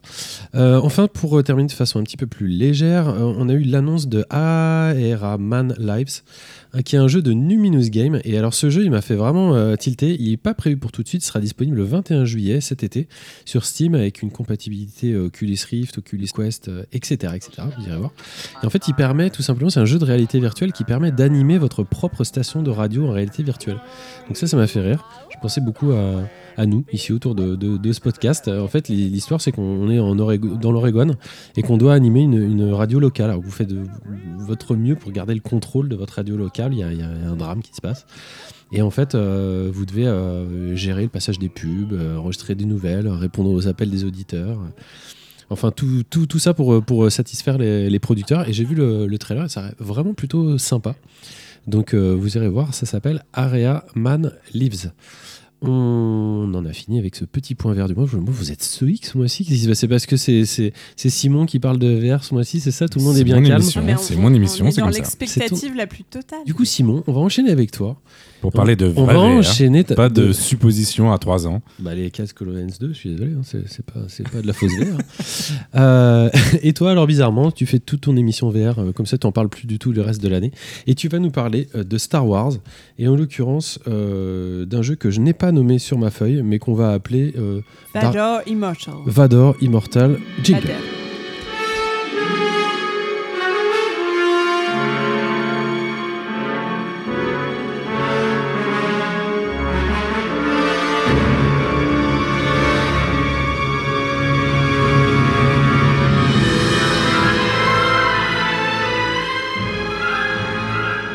La fausse VR, la vraie VR, qu'est-ce qui se passe, Simon? Comment Eh ça ben- se fait ce, ce retournement de veste là? Alors, je veux pas du tout parler de VR, hein, je vais parler du jeu. Et oui, je me auto-hack. Non, dans Vader, Immortal, Va- Vader Immortal, tu peux le faire bien, s'il te plaît? Episode 1. C'est difficile à dire. Comme vous en avez toujours rêvé, en bon fan de Star Wars des premières heures, vous incarnez un contrebandier, tel Han Solo ou Chewbacca. Vous saviez pas qu'ils s'appelaient les Smugglers Les Smugglers? Merci pour le... Et comme tout bon contrebandier dans notre univers chéri, vous êtes à la recherche d'un objet, rare que vous allez pouvoir revendre à bon prix et sûrement par la même occasion rembourser vos dettes auprès d'un chef de pègre d'un système solaire lointain. Enfin bref, vous avez vu les films. Vous savez, quoi. Ja- ouais, hein, mais bon, là on n'en parle même pas, c'est moi Ah, qui c'est l'ai pas la série imaginé. Moi hein. je pensais que c'était la série. On arrive donc sur la planète de lave Mustafar, où une armée de Stormtroopers nous attend gentiment pour nous cueillir et nous mettre en prison sans vraiment savoir pourquoi, ni ce qui a bien pu mal tourner euh, nous concernant, à part être au mauvais endroit. Euh, c'est clairement un peu brusque comme intro, mais en fait c'est assez malin et logique du point de vue de l'expérience, puisque on est en réalité virtuelle, voilà, je, je, je, je lâche le mot. C'est un jeu en réalité vir- virtuelle. Jusqu'ici, vous ne le saviez pas. Boum.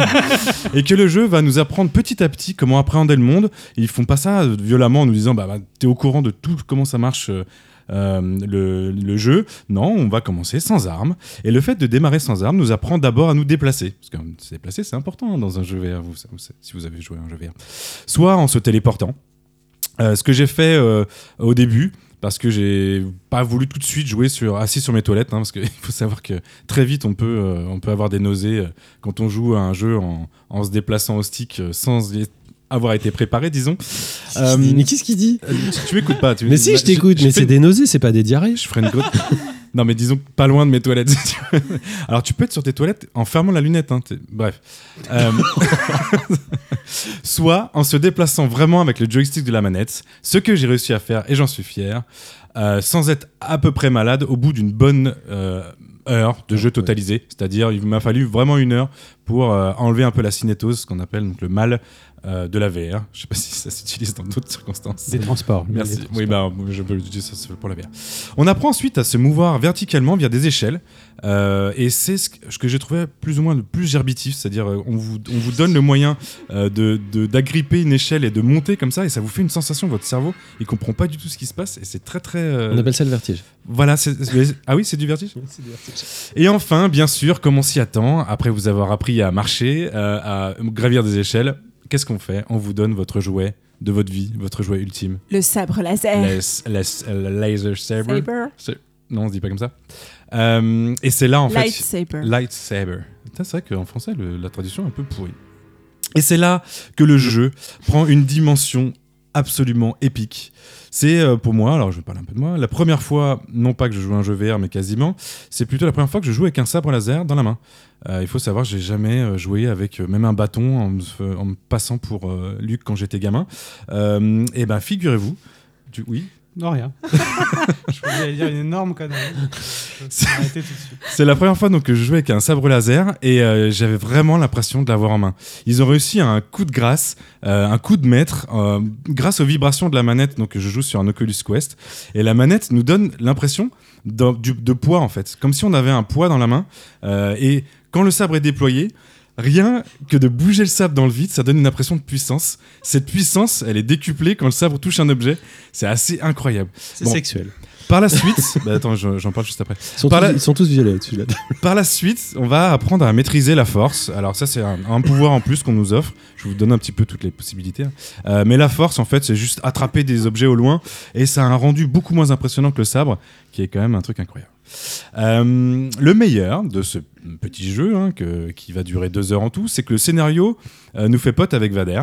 Vader Vador, euh, euh, qui va nous demander, entre autres, d'aller récupérer un sabre légendaire, unique, au design physique et sonore encore plus génial que le traditionnel sabre de Luke qu'on nous offre au début. En gros, on, on démarre avec le sabre de Luke qu'on a dans les films, et là, qui est un, qui est un peu pourri quand, on- quand Bah, ça fait sable de base. quand quoi. ça fait 30, 40 ans. Le sable de rookie. moi, quoi. ça va faire bientôt 40 ans que je le vois ce sabre. Je me dis, et là, il nous offre un sabre. Mais genre- Pardon, mais au nom de quoi, en tant que, que contrebandier, on démarre avec le sable de Luc dans cette histoire?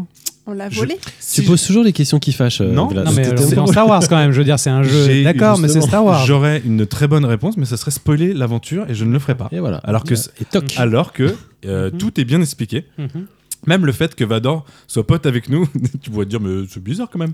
Eh ben, c'est expliqué. Bah, c'est normal qu'il soit là à cet endroit-là, à ce moment-là, en tout cas, a priori. Je peux faire une petite parenthèse là-dessus. Le scénario est intéressant. Il se passe entre le troisième et le quatrième épisode. Ah, Oui. T'es au courant de ça? Bah, Euh, c'est sur la planète Mustafar, donc j'ai suivi et merci. D'accord, tu es au courant de ce qui se passe dans Star Wars en dehors des films. Ne on soyons pas trop référencés. Et on est censé récupérer l'artefact, c'est bien dit, euh, qui va nous permettre d'essayer de euh, ressusciter Padmine. Padmine?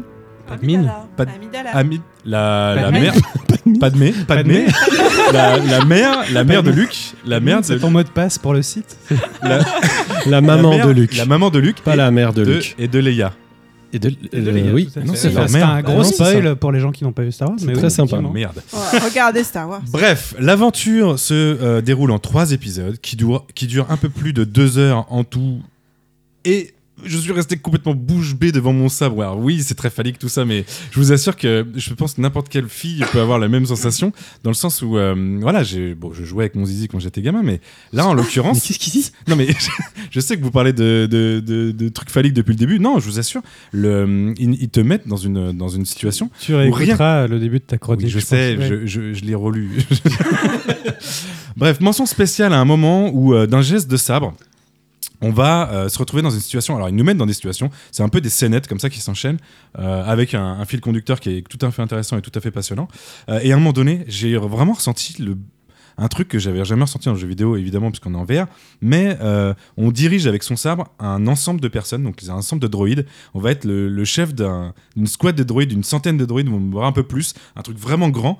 Et avec son sabre, naturellement, on va pouvoir euh, faire bouger cette, ce- cette armée. Et ça m'a donné une sensation que j'avais jamais eue, c'est-à-dire une sensation de puissance que euh, le jeu vidéo m'avait jamais donné. De puissance, comment tu peux détailler? Alors, déjà, le fait d'avoir ce sabre-là euh, unique qui est avec c'est surtout le sonore qui est incroyable le fait le bruit que fait le, le truc de laser quand ça sort c'est hallucinant vraiment ça te donne un- un- une sensation déjà de puissance de base et en plus tu te retrouves sur un piédestal devant un, endroit hyper ouvert avec cette armée de robots gigantesque et dès que tu fais un coup euh, dès que tu mets ton truc à droite tous les robots vont s'aligner à droite Il y en a combien à gauche. peu- à peu près il y en a peut-être 200 Ah ouais, c'est 200 ça. devant toi qui sont vraiment bien, en plus bien, bien représentés. Et euh, bon, je vous spoil la scène, mais c'est là où ça devient hyper intéressant. C'est que tu as des, euh, des Stormtroopers qui arrivent sur leur machin volant.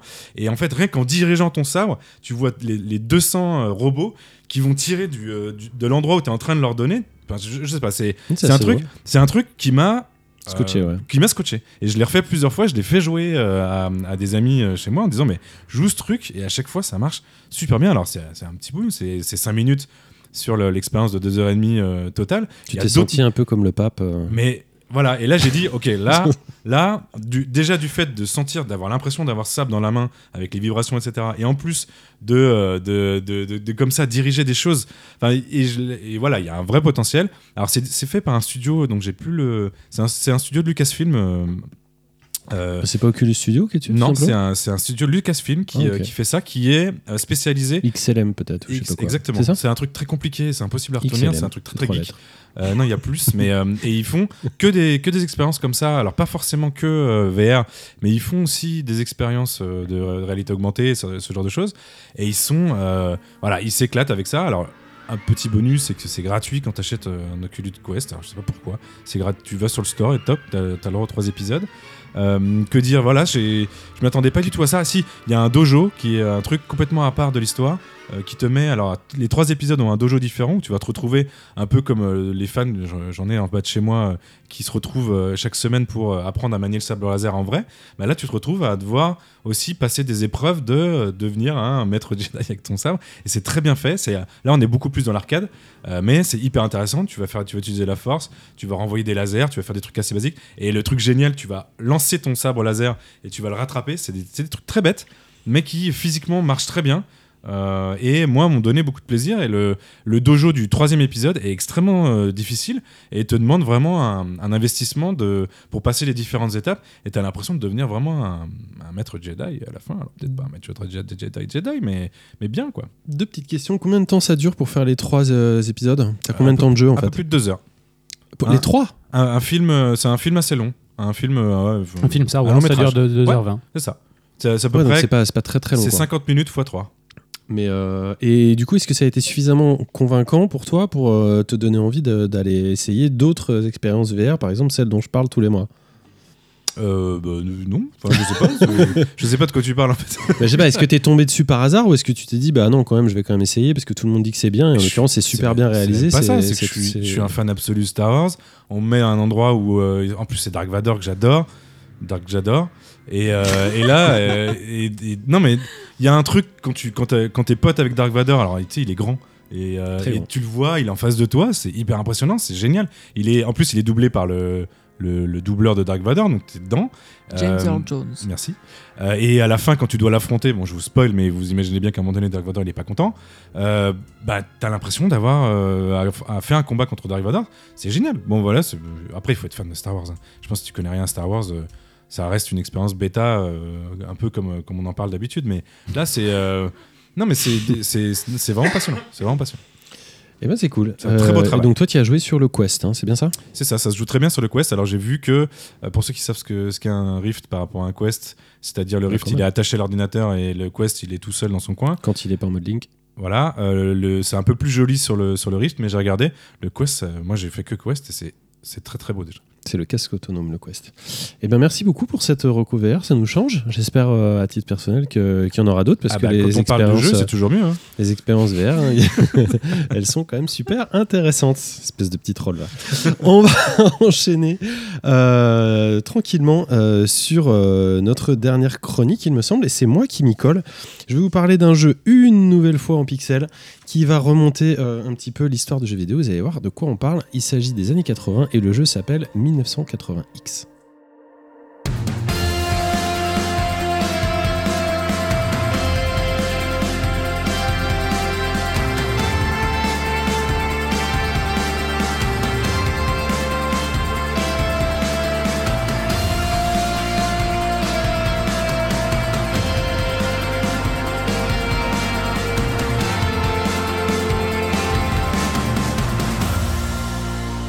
Maybe I could be one of them.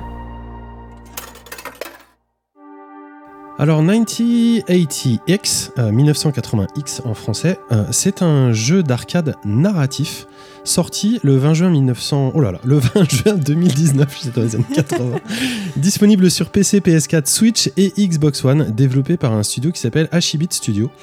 Euh, et édité par, eux-mêmes d'ailleurs. Euh, Hachibit Studio, c'est intéressant parce que c'est un studio d'une dizaine de personnes, 11 personnes pour être exact, qui sont dispersées un peu partout sur la planète, de Stockholm à Nagoya en passant par, euh, Bordeaux, euh, puisqu'il y a un Français dans l'équipe, l'ensemble des, graphismes a été, a été fait par un, mec qui s'appelle Alexis Mr. HK Mori.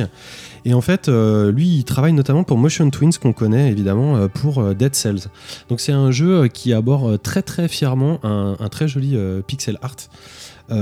Et ce projet a, été, financé grâce à, à notamment un Kickstarter qui a été réussi en 2019. Euh, et du coup, bah, ils, ont pu, euh, lancer le- leur projet. Alors qu'est-ce que c'est exactement? Moi, j'ai lancé le jeu hein, sur une, magnifique euh, musique du début. C'est un peu rêche parce qu'il n'y a pas d'intro, il n'y a pas d'histoire, et directement, on arrive sur un, sur un beat'em up qui s'appelle Beating Heart. Euh, donc c'est un, un, un beat'em up dans le métro, tout ce qui est un peu euh, plus classique. On enchaîne, on enchaîne deux niveaux euh, dans un esprit très très euh, Final Fight euh, ou Double Dragon pour, euh, pour les connaisseurs, avec un saut euh, certes un peu trop court, euh, de, très très jolis effets parallaxe, moi qui, me font toujours, euh, qui me font toujours le petit effet qu'il faut. Euh, des punks, des motos, des bidons, des cabines téléphoniques euh, à bousiller. Bref, on est, on est, on est très en, terrain connu. Et, bizarrement, là, il se passe quelque chose, c'est-à-dire que quand on arrive au boss, le jeu fait un travelling euh, vers le haut et il nous laisse voir la ville au lieu de, de- nous laisser combattre le boss. Et on passe avec un, comme, comme un quatrième mur à l'intérieur du jeu, c'est-à-dire qu'en fait, on commence à nous raconter une histoire au sein même du jeu d'arcade. Et du coup, l'histoire, euh, l'histoire démarre là. Il y a une, il y a une intro qui, qui nous en raconte finalement, euh, finalement un petit peu plus. Et euh, avec un Walkman, des tennis et une vraie banlieue qui s'appelle Suburbia, on va un petit peu en savoir plus sur Kid, qui est le personnage principal de cette histoire, à savoir un, un ado des années 80 qui a quelques problèmes de, de famille et qui, qui nous partage ses questionnements. Et finalement, on va suivre ses, ses craintes, ses doutes, ses, ses- ses problèmes d'ado au travers euh, plusieurs titres, euh, cinq au total, cinq jeux d'arcade hein, qui ont été euh, refaits euh, en partie et qui vont comme ça jouer euh, avec le personnage et avec ce qui, ce qui lui arrive dans la vie en créant des, des parallèles très très malins, très habiles euh, au niveau euh, soit scénaristique, euh, soit, du, soit du gameplay. Donc comme je vous l'ai dit, on arrive dans cette, cette ville euh, suburbia et l'ado euh, Kid, euh, lui, euh, découvre une salle d'arcade. Notre histoire euh, commence par, cette découverte et les gens en fait qui la composent, c'est-à-dire les, joueurs euh, de l'arcade des années 80, sont pour lui comme euh, une nouvelle famille. En fait, il les considère comme, des nouveaux sauvages, des, nouveaux rebelles et comme vraiment des gens qui peuvent explorer des nouveaux mondes et se chercher et se composer, se créer, se renforcer une personnalité au travers, du jeu. Euh, du coup, la, limite entre le, jeu et la réalité, comme ça, est, constamment abordée. Et c'est moi qui, c'est vraiment le, truc qui m'a, qui m'a vraiment le, le plus intéressé. Il y a beaucoup, beaucoup de petites références textuelles euh, assez malines, pas non plus ultra poussées, mais, euh, mais qui existent comme ça entre ce qu'on peut être amené à vivre dans un jeu vidéo et euh, ce qu'on peut être amené à vivre euh, dans la vie. Par exemple, à un moment donné, il y a un time's up et ça lui, ça lui sert de transition pour dire bah voilà, le, le temps est terminé et donc je vais aller vers, euh, vers autre chose. Du coup, bah, comme je vous l'ai dit, on va, on va attaquer par, euh, par, par un jeu euh, d'arcade directement qui s'appelle euh, Out of the Void, en tout cas le, deuxième. Et c'est un, shmup euh, situé entre euh, Darius et R-Type, où euh, bon, le continu marche pas, euh, marche pas vraiment, mais, euh, mais super bien euh, réalisé. Euh, là, on voit tout le talent du, studio. Alors, c'est pas ce qu'on est en train de regarder, euh, Ariane, là en direct sur le plateau, mais, mais peu importe. Euh, et, le jeu va alterner comme ça euh, différentes séquences. Donc, à la suite de celui-ci, on va arriver encore une fois sur une phase de transition où Kid va nous, va nous expliquer qu'il y a une, élève qui, qui, qui, lui qui fait super envie et qu'il y a une élève qui, qui brille de liberté, qui a une voiture, etc. Et du coup, pof, on bascule sur un jeu euh, directement de, voiture euh, à la Outrun, hyper bien réalisé, vraiment avec le souci euh, de multiplication des sprites Sega de l'époque et euh, de, vraiment de super bons de super bons graphismes et toujours ces, ces, ces alternances entre ces phases d'histoire qui euh, d'un point de vue cinématographique sont vraiment vraiment très bien très bien faites et euh, des enchaînements sur sur des gameplays bah, anciens. Du coup il y a différents jeux comme ça. Je vais pas tous vous les spoiler pour vous laisser un petit peu le, plaisir de la de la découverte. On arrive jusqu'à jusqu'à la fin où bah, finalement après après après tous ces jeux on arrive vite à la limite à la limite de, l'expérience.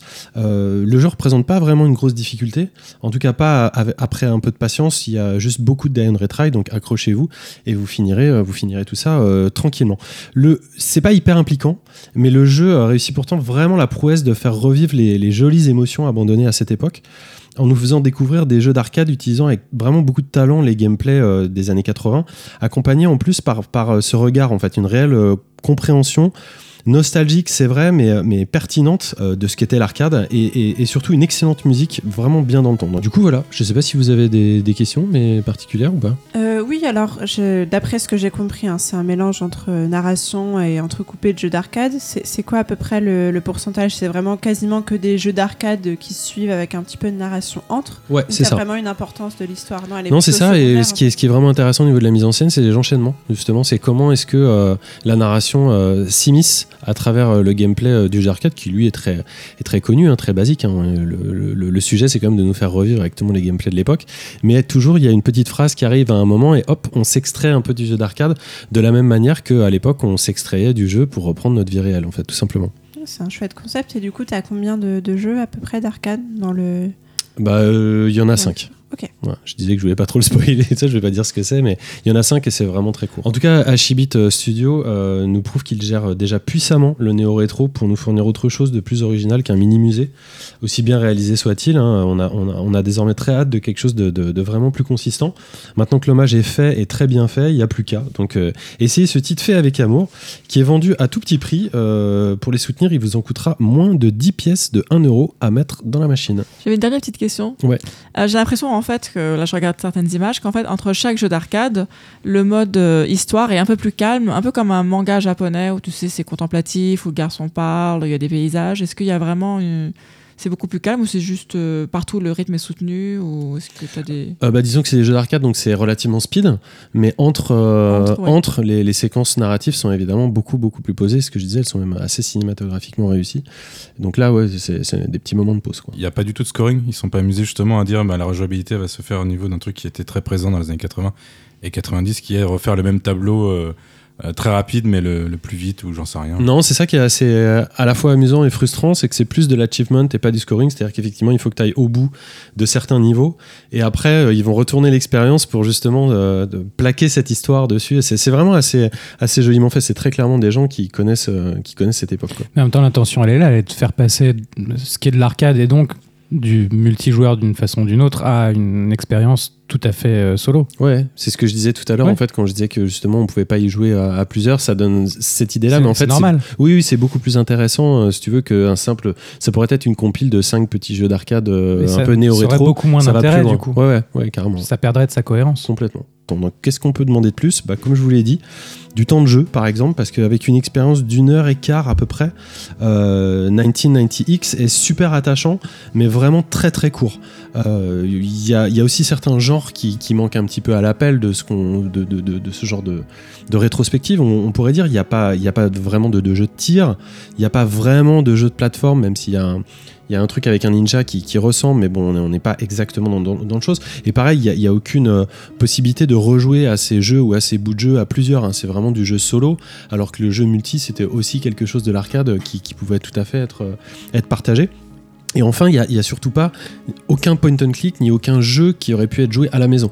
On est sur euh, la thématique de l'arcade et non pas sur la thématique des jeux vidéo euh, des années 80, ce qui aurait pu quand même un petit peu élargir euh, le spectre narratif. Mais bon, essayez-le, il est pas trop cher. On va enchaîner avec le reste de notre programme. On arrive bientôt à la fin de l'émission et pour l'heure, il s'agit de nos recos sur les petits jeux, les petites expériences courtes ou pas chères. C'est l'heure de nos snacks.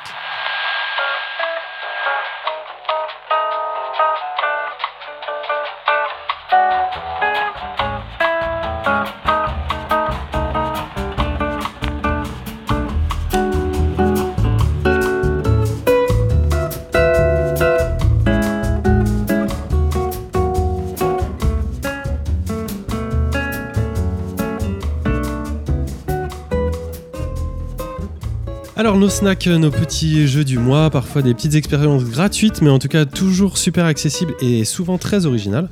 On va commencer euh, le petit tour de table. Euh, Honneur aux dames. Avec toi, Ariane, qu'est-ce que tu nous recos ce mois-ci? Alors, je vais vous parler de My Friend is a Raven de Two Star Games, un studio de Seattle. C'est un jeu qui a été créé pour la Mega Jam 2019. Et en fait, euh, on incarne un, homme qui s'appelle Lutum, qui est le dernier homme vivant après que une, horrible peste ait ravagé la terre de tous les humains. Et en fait, euh, Lutum rentre chez lui pour euh, trouver une réponse à, ce fléau et va croiser un, raven, donc un corbeau. Et avec différentes interactions avec le corbeau, il y aura des fins différentes.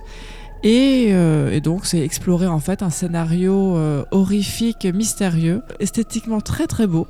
Ah ouais. C'est une, une aventure très courte, euh, mais je dois vraiment souligner la direction artistique et surtout, le, alors là on voit pas en ce moment-là, c'est dommage, le, Les- la profondeur en pas, fait.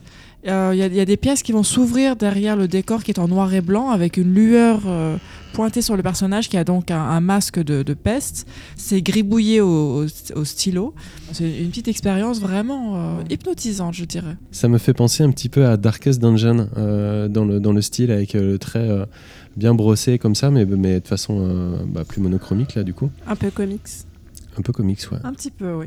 Tu vas, tu, vas les, tu vas les chercher où tous ces jeux là comme ça? Alors celui-là, il était sur Steam et sur itch.io. Et en fait, euh, je, parcourais les jeux et la languette euh, m'a plu. Et après, j'ai regardé la bande-annonce et là, c'était sûr que j'allais y jouer parce qu'il est... Il est... J'ai jamais vu un jeu comme ça en fait avant. Et, même le thème, euh, l'ambiance, le- les, fins alternatives qui sont très différentes mais très, très fortes. C'est... Oui, oui, j'ai... Ça m'a, ça m'a, ça m'a attiré. Allez voir ça parce que c'est vraiment très original. Ça coûte combien? Mais ça coûte rien du tout en plus. En plus, ça coûte rien du tout, donc euh, you have no excuses. Euh, bah, no excuses, c'est no excuses plutôt. Bref. Euh, non, mais moi, je vais le faire direct parce que ça, ça, me- ça, me, ça me branche grave.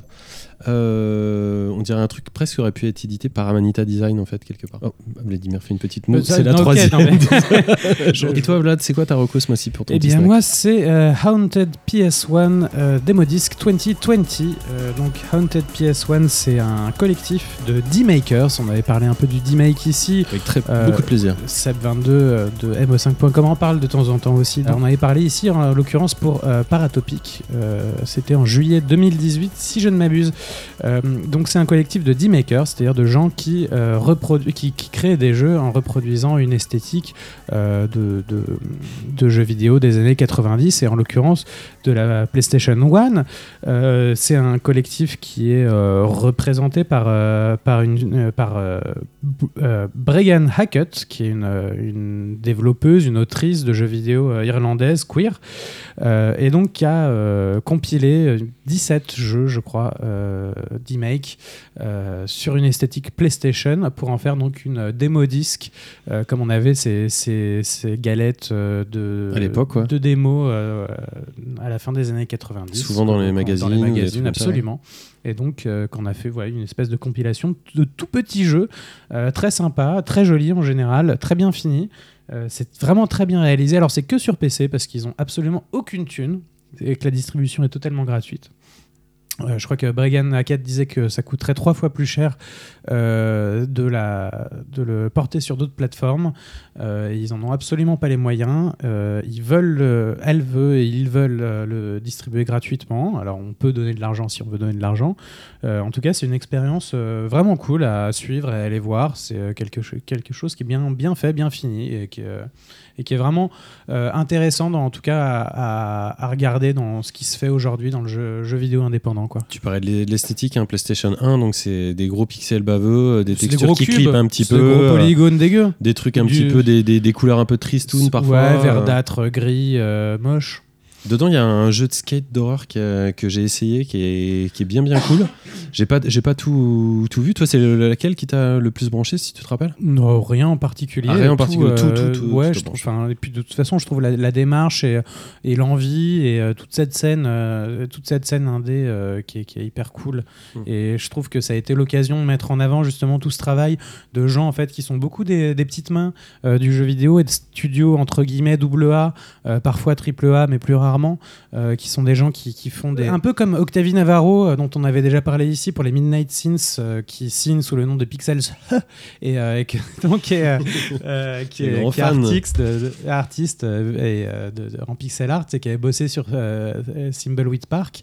Euh, voilà, donc tous ces gens un petit peu qui, qui bossent pour d'autres studios un peu plus gros, qui ont plus de renommée, euh, qui font peu d'argent ou qui font des tout petits jeux, et bah là du coup c'est un peu l'occasion de, de mettre en avant ce qu'ils font et je trouve ça vraiment cool.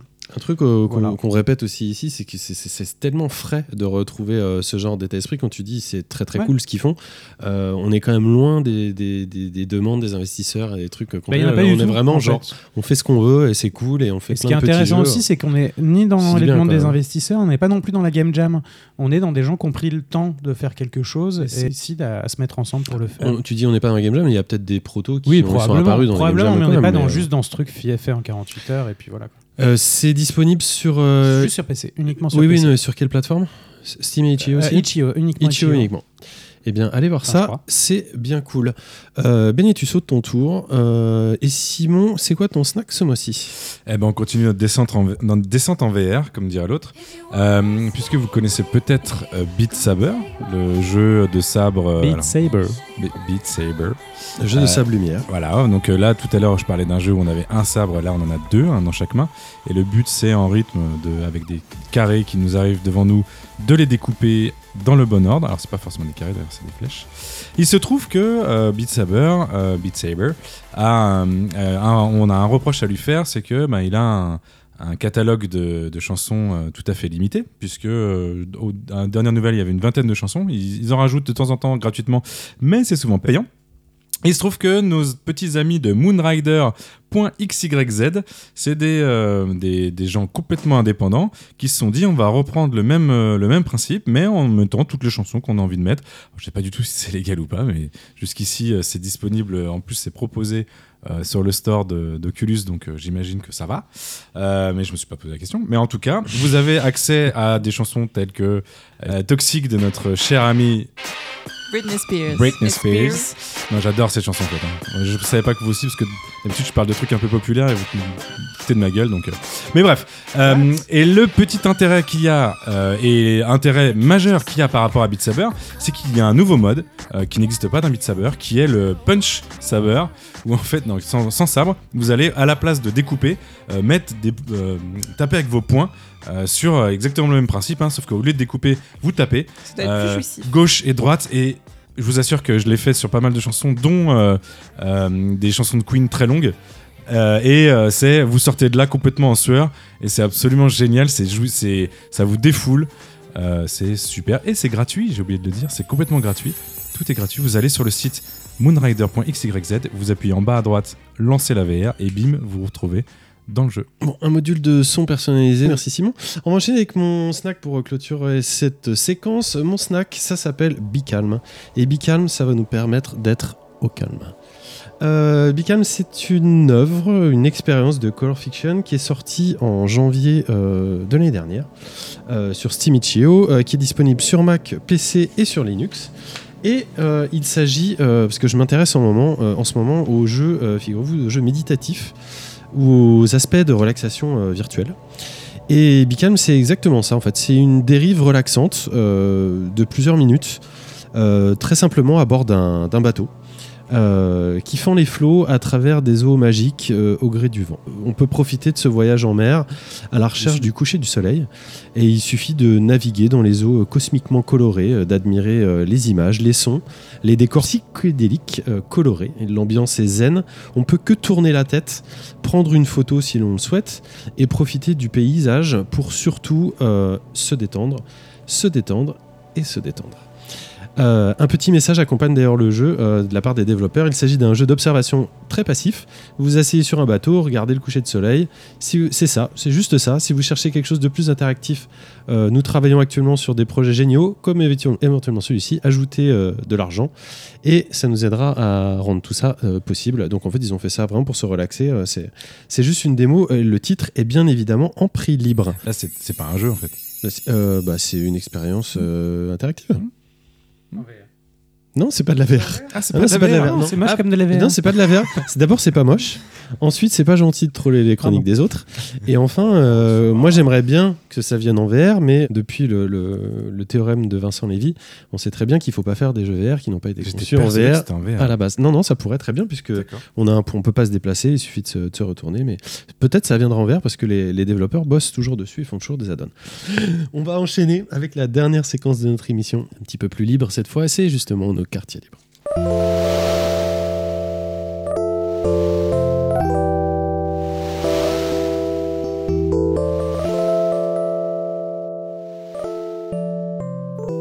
Nos quartiers libres, comme chaque mois-ci, c'est la séquence où on se retrouve pour parler de nos recos hors jeux vidéo. Euh, Ariane, qu'est-ce que tu nous recommandes ce mois-ci? Qu'est-ce que tu as fait en dehors de jouer? Alors, j'ai euh, lu un livre qui s'appelle Persona, Je sais qui tu es, écrit par Maxime Girardot. C'est son premier roman. Il est paru donc le 12 février 2020 par les éditions Mazarine. Voilà, donc c'est une enquête policière entre euh, un, bah, avec un, détective, un commissaire ou un inspecteur, pardon, qui euh, va mener une enquête au sein des GAFA. Voilà, donc c'est très, très, c'est passionnant parce que Maxime Girardot vient du monde des GAFA et décrit l'univers avec euh, beaucoup d'intérêt. Et donc, petit spoil, ces personnages sont basés sur des personnes réelles et je suis dans le roman. Voilà, donc euh, j'ai trois petits passages euh, dans, dans, dans le roman. Donc, si jamais vous le, vous le lisez, vous pourrez peut-être retrouver Ariane dans Persona. Alors, ça, c'est le truc qui m'a fait rigoler. Ah d'accord, donc c'est un placement produit en fait. Là, Non, pas du tout, pas du tout, pas du tout. En tout cas, Maxime Girardot, euh, G-I-R-A-R-D-E-A-U, Persona, virgule, je sais qui tu es. C'est un policier ou un thriller? Alors, euh, bah, c'est pas la même chose. Pas, euh, bah, disons qu'un thriller, ça un peu plus peur quoi, mais Ah non, alors c'est un policier, mais. c'est une enquête t'as dit. Mais assez gore. Ah quand même. Et C'est t- Seven-esque. Ah à ce point-là, d'accord. mais ça Ah, fait pas oui. peur. Non mais Seven c'est quand même un thriller. C'est pas vraiment une fiction, je trouve, parce qu'il se base beaucoup sur euh, des vrais témoignages, en fait. Donc, euh, des anecdotes comme le Cookie Gate de Google ont vraiment existé. Donc, ça, vous pourrez le, le lire dans, dans le roman. Mais voilà. J'adore les cookies. Merci pour cette reco, Ariane.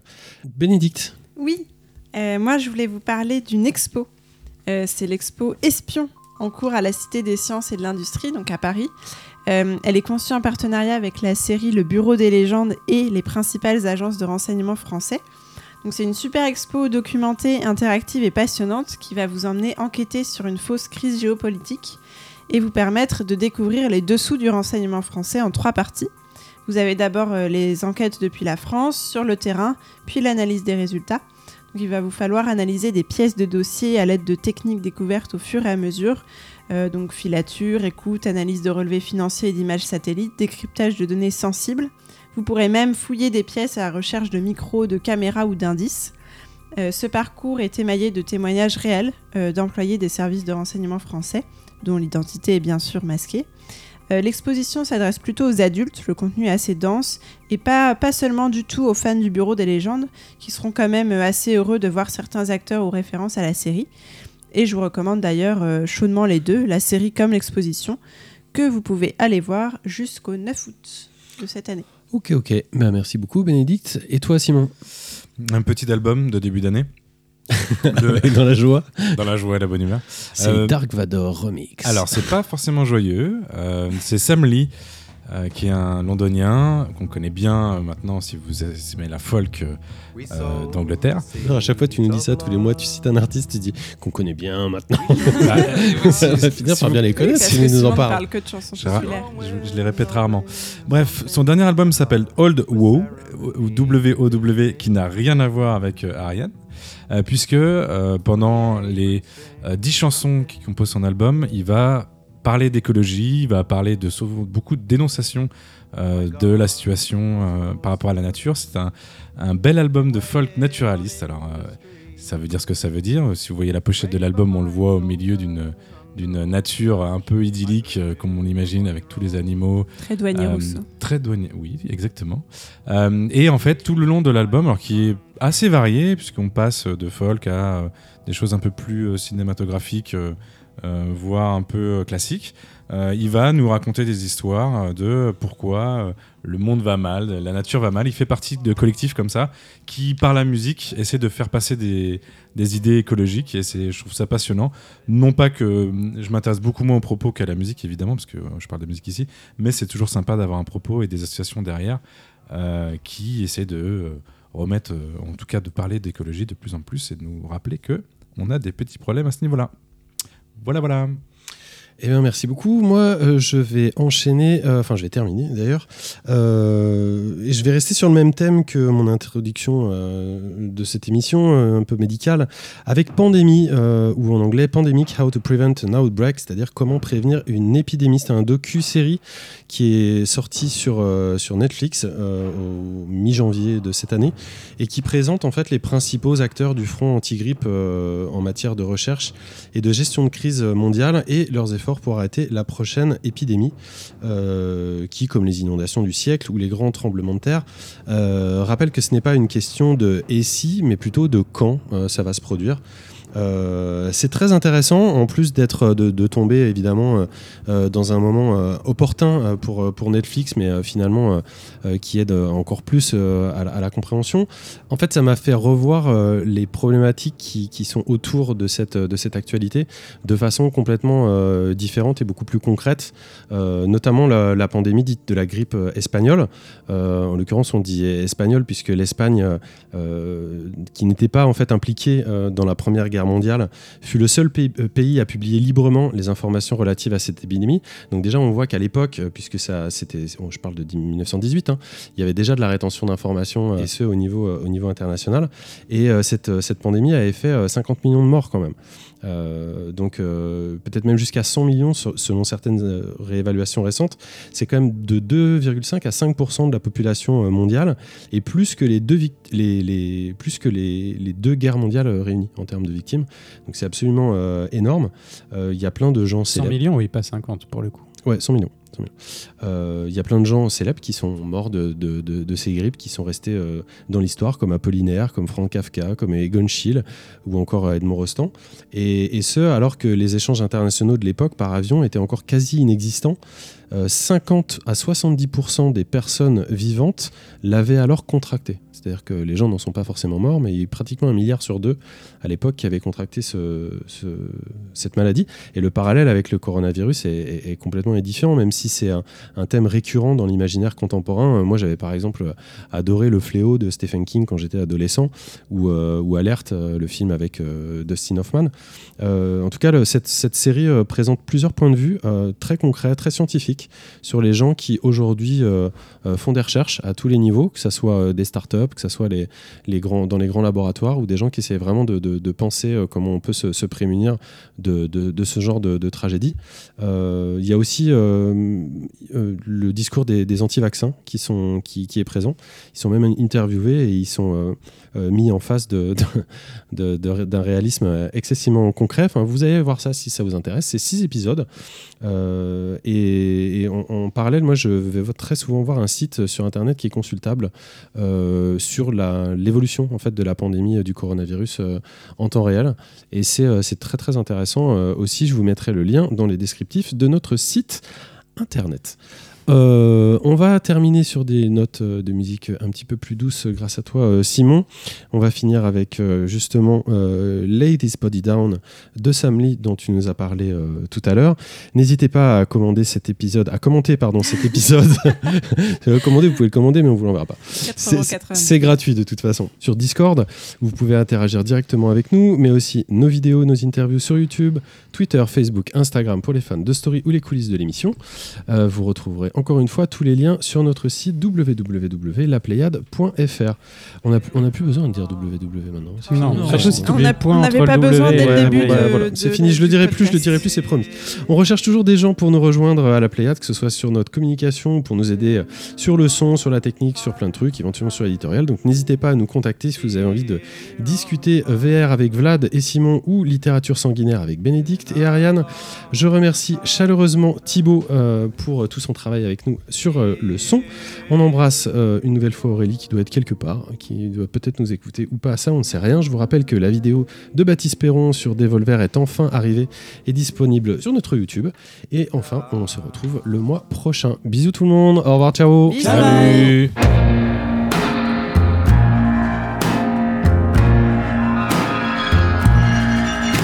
Oh starlight, oh starlight,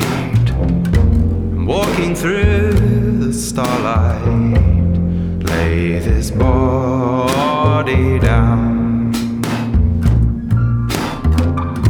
I see moonlight. I'm walking through the moonlight. Lay this body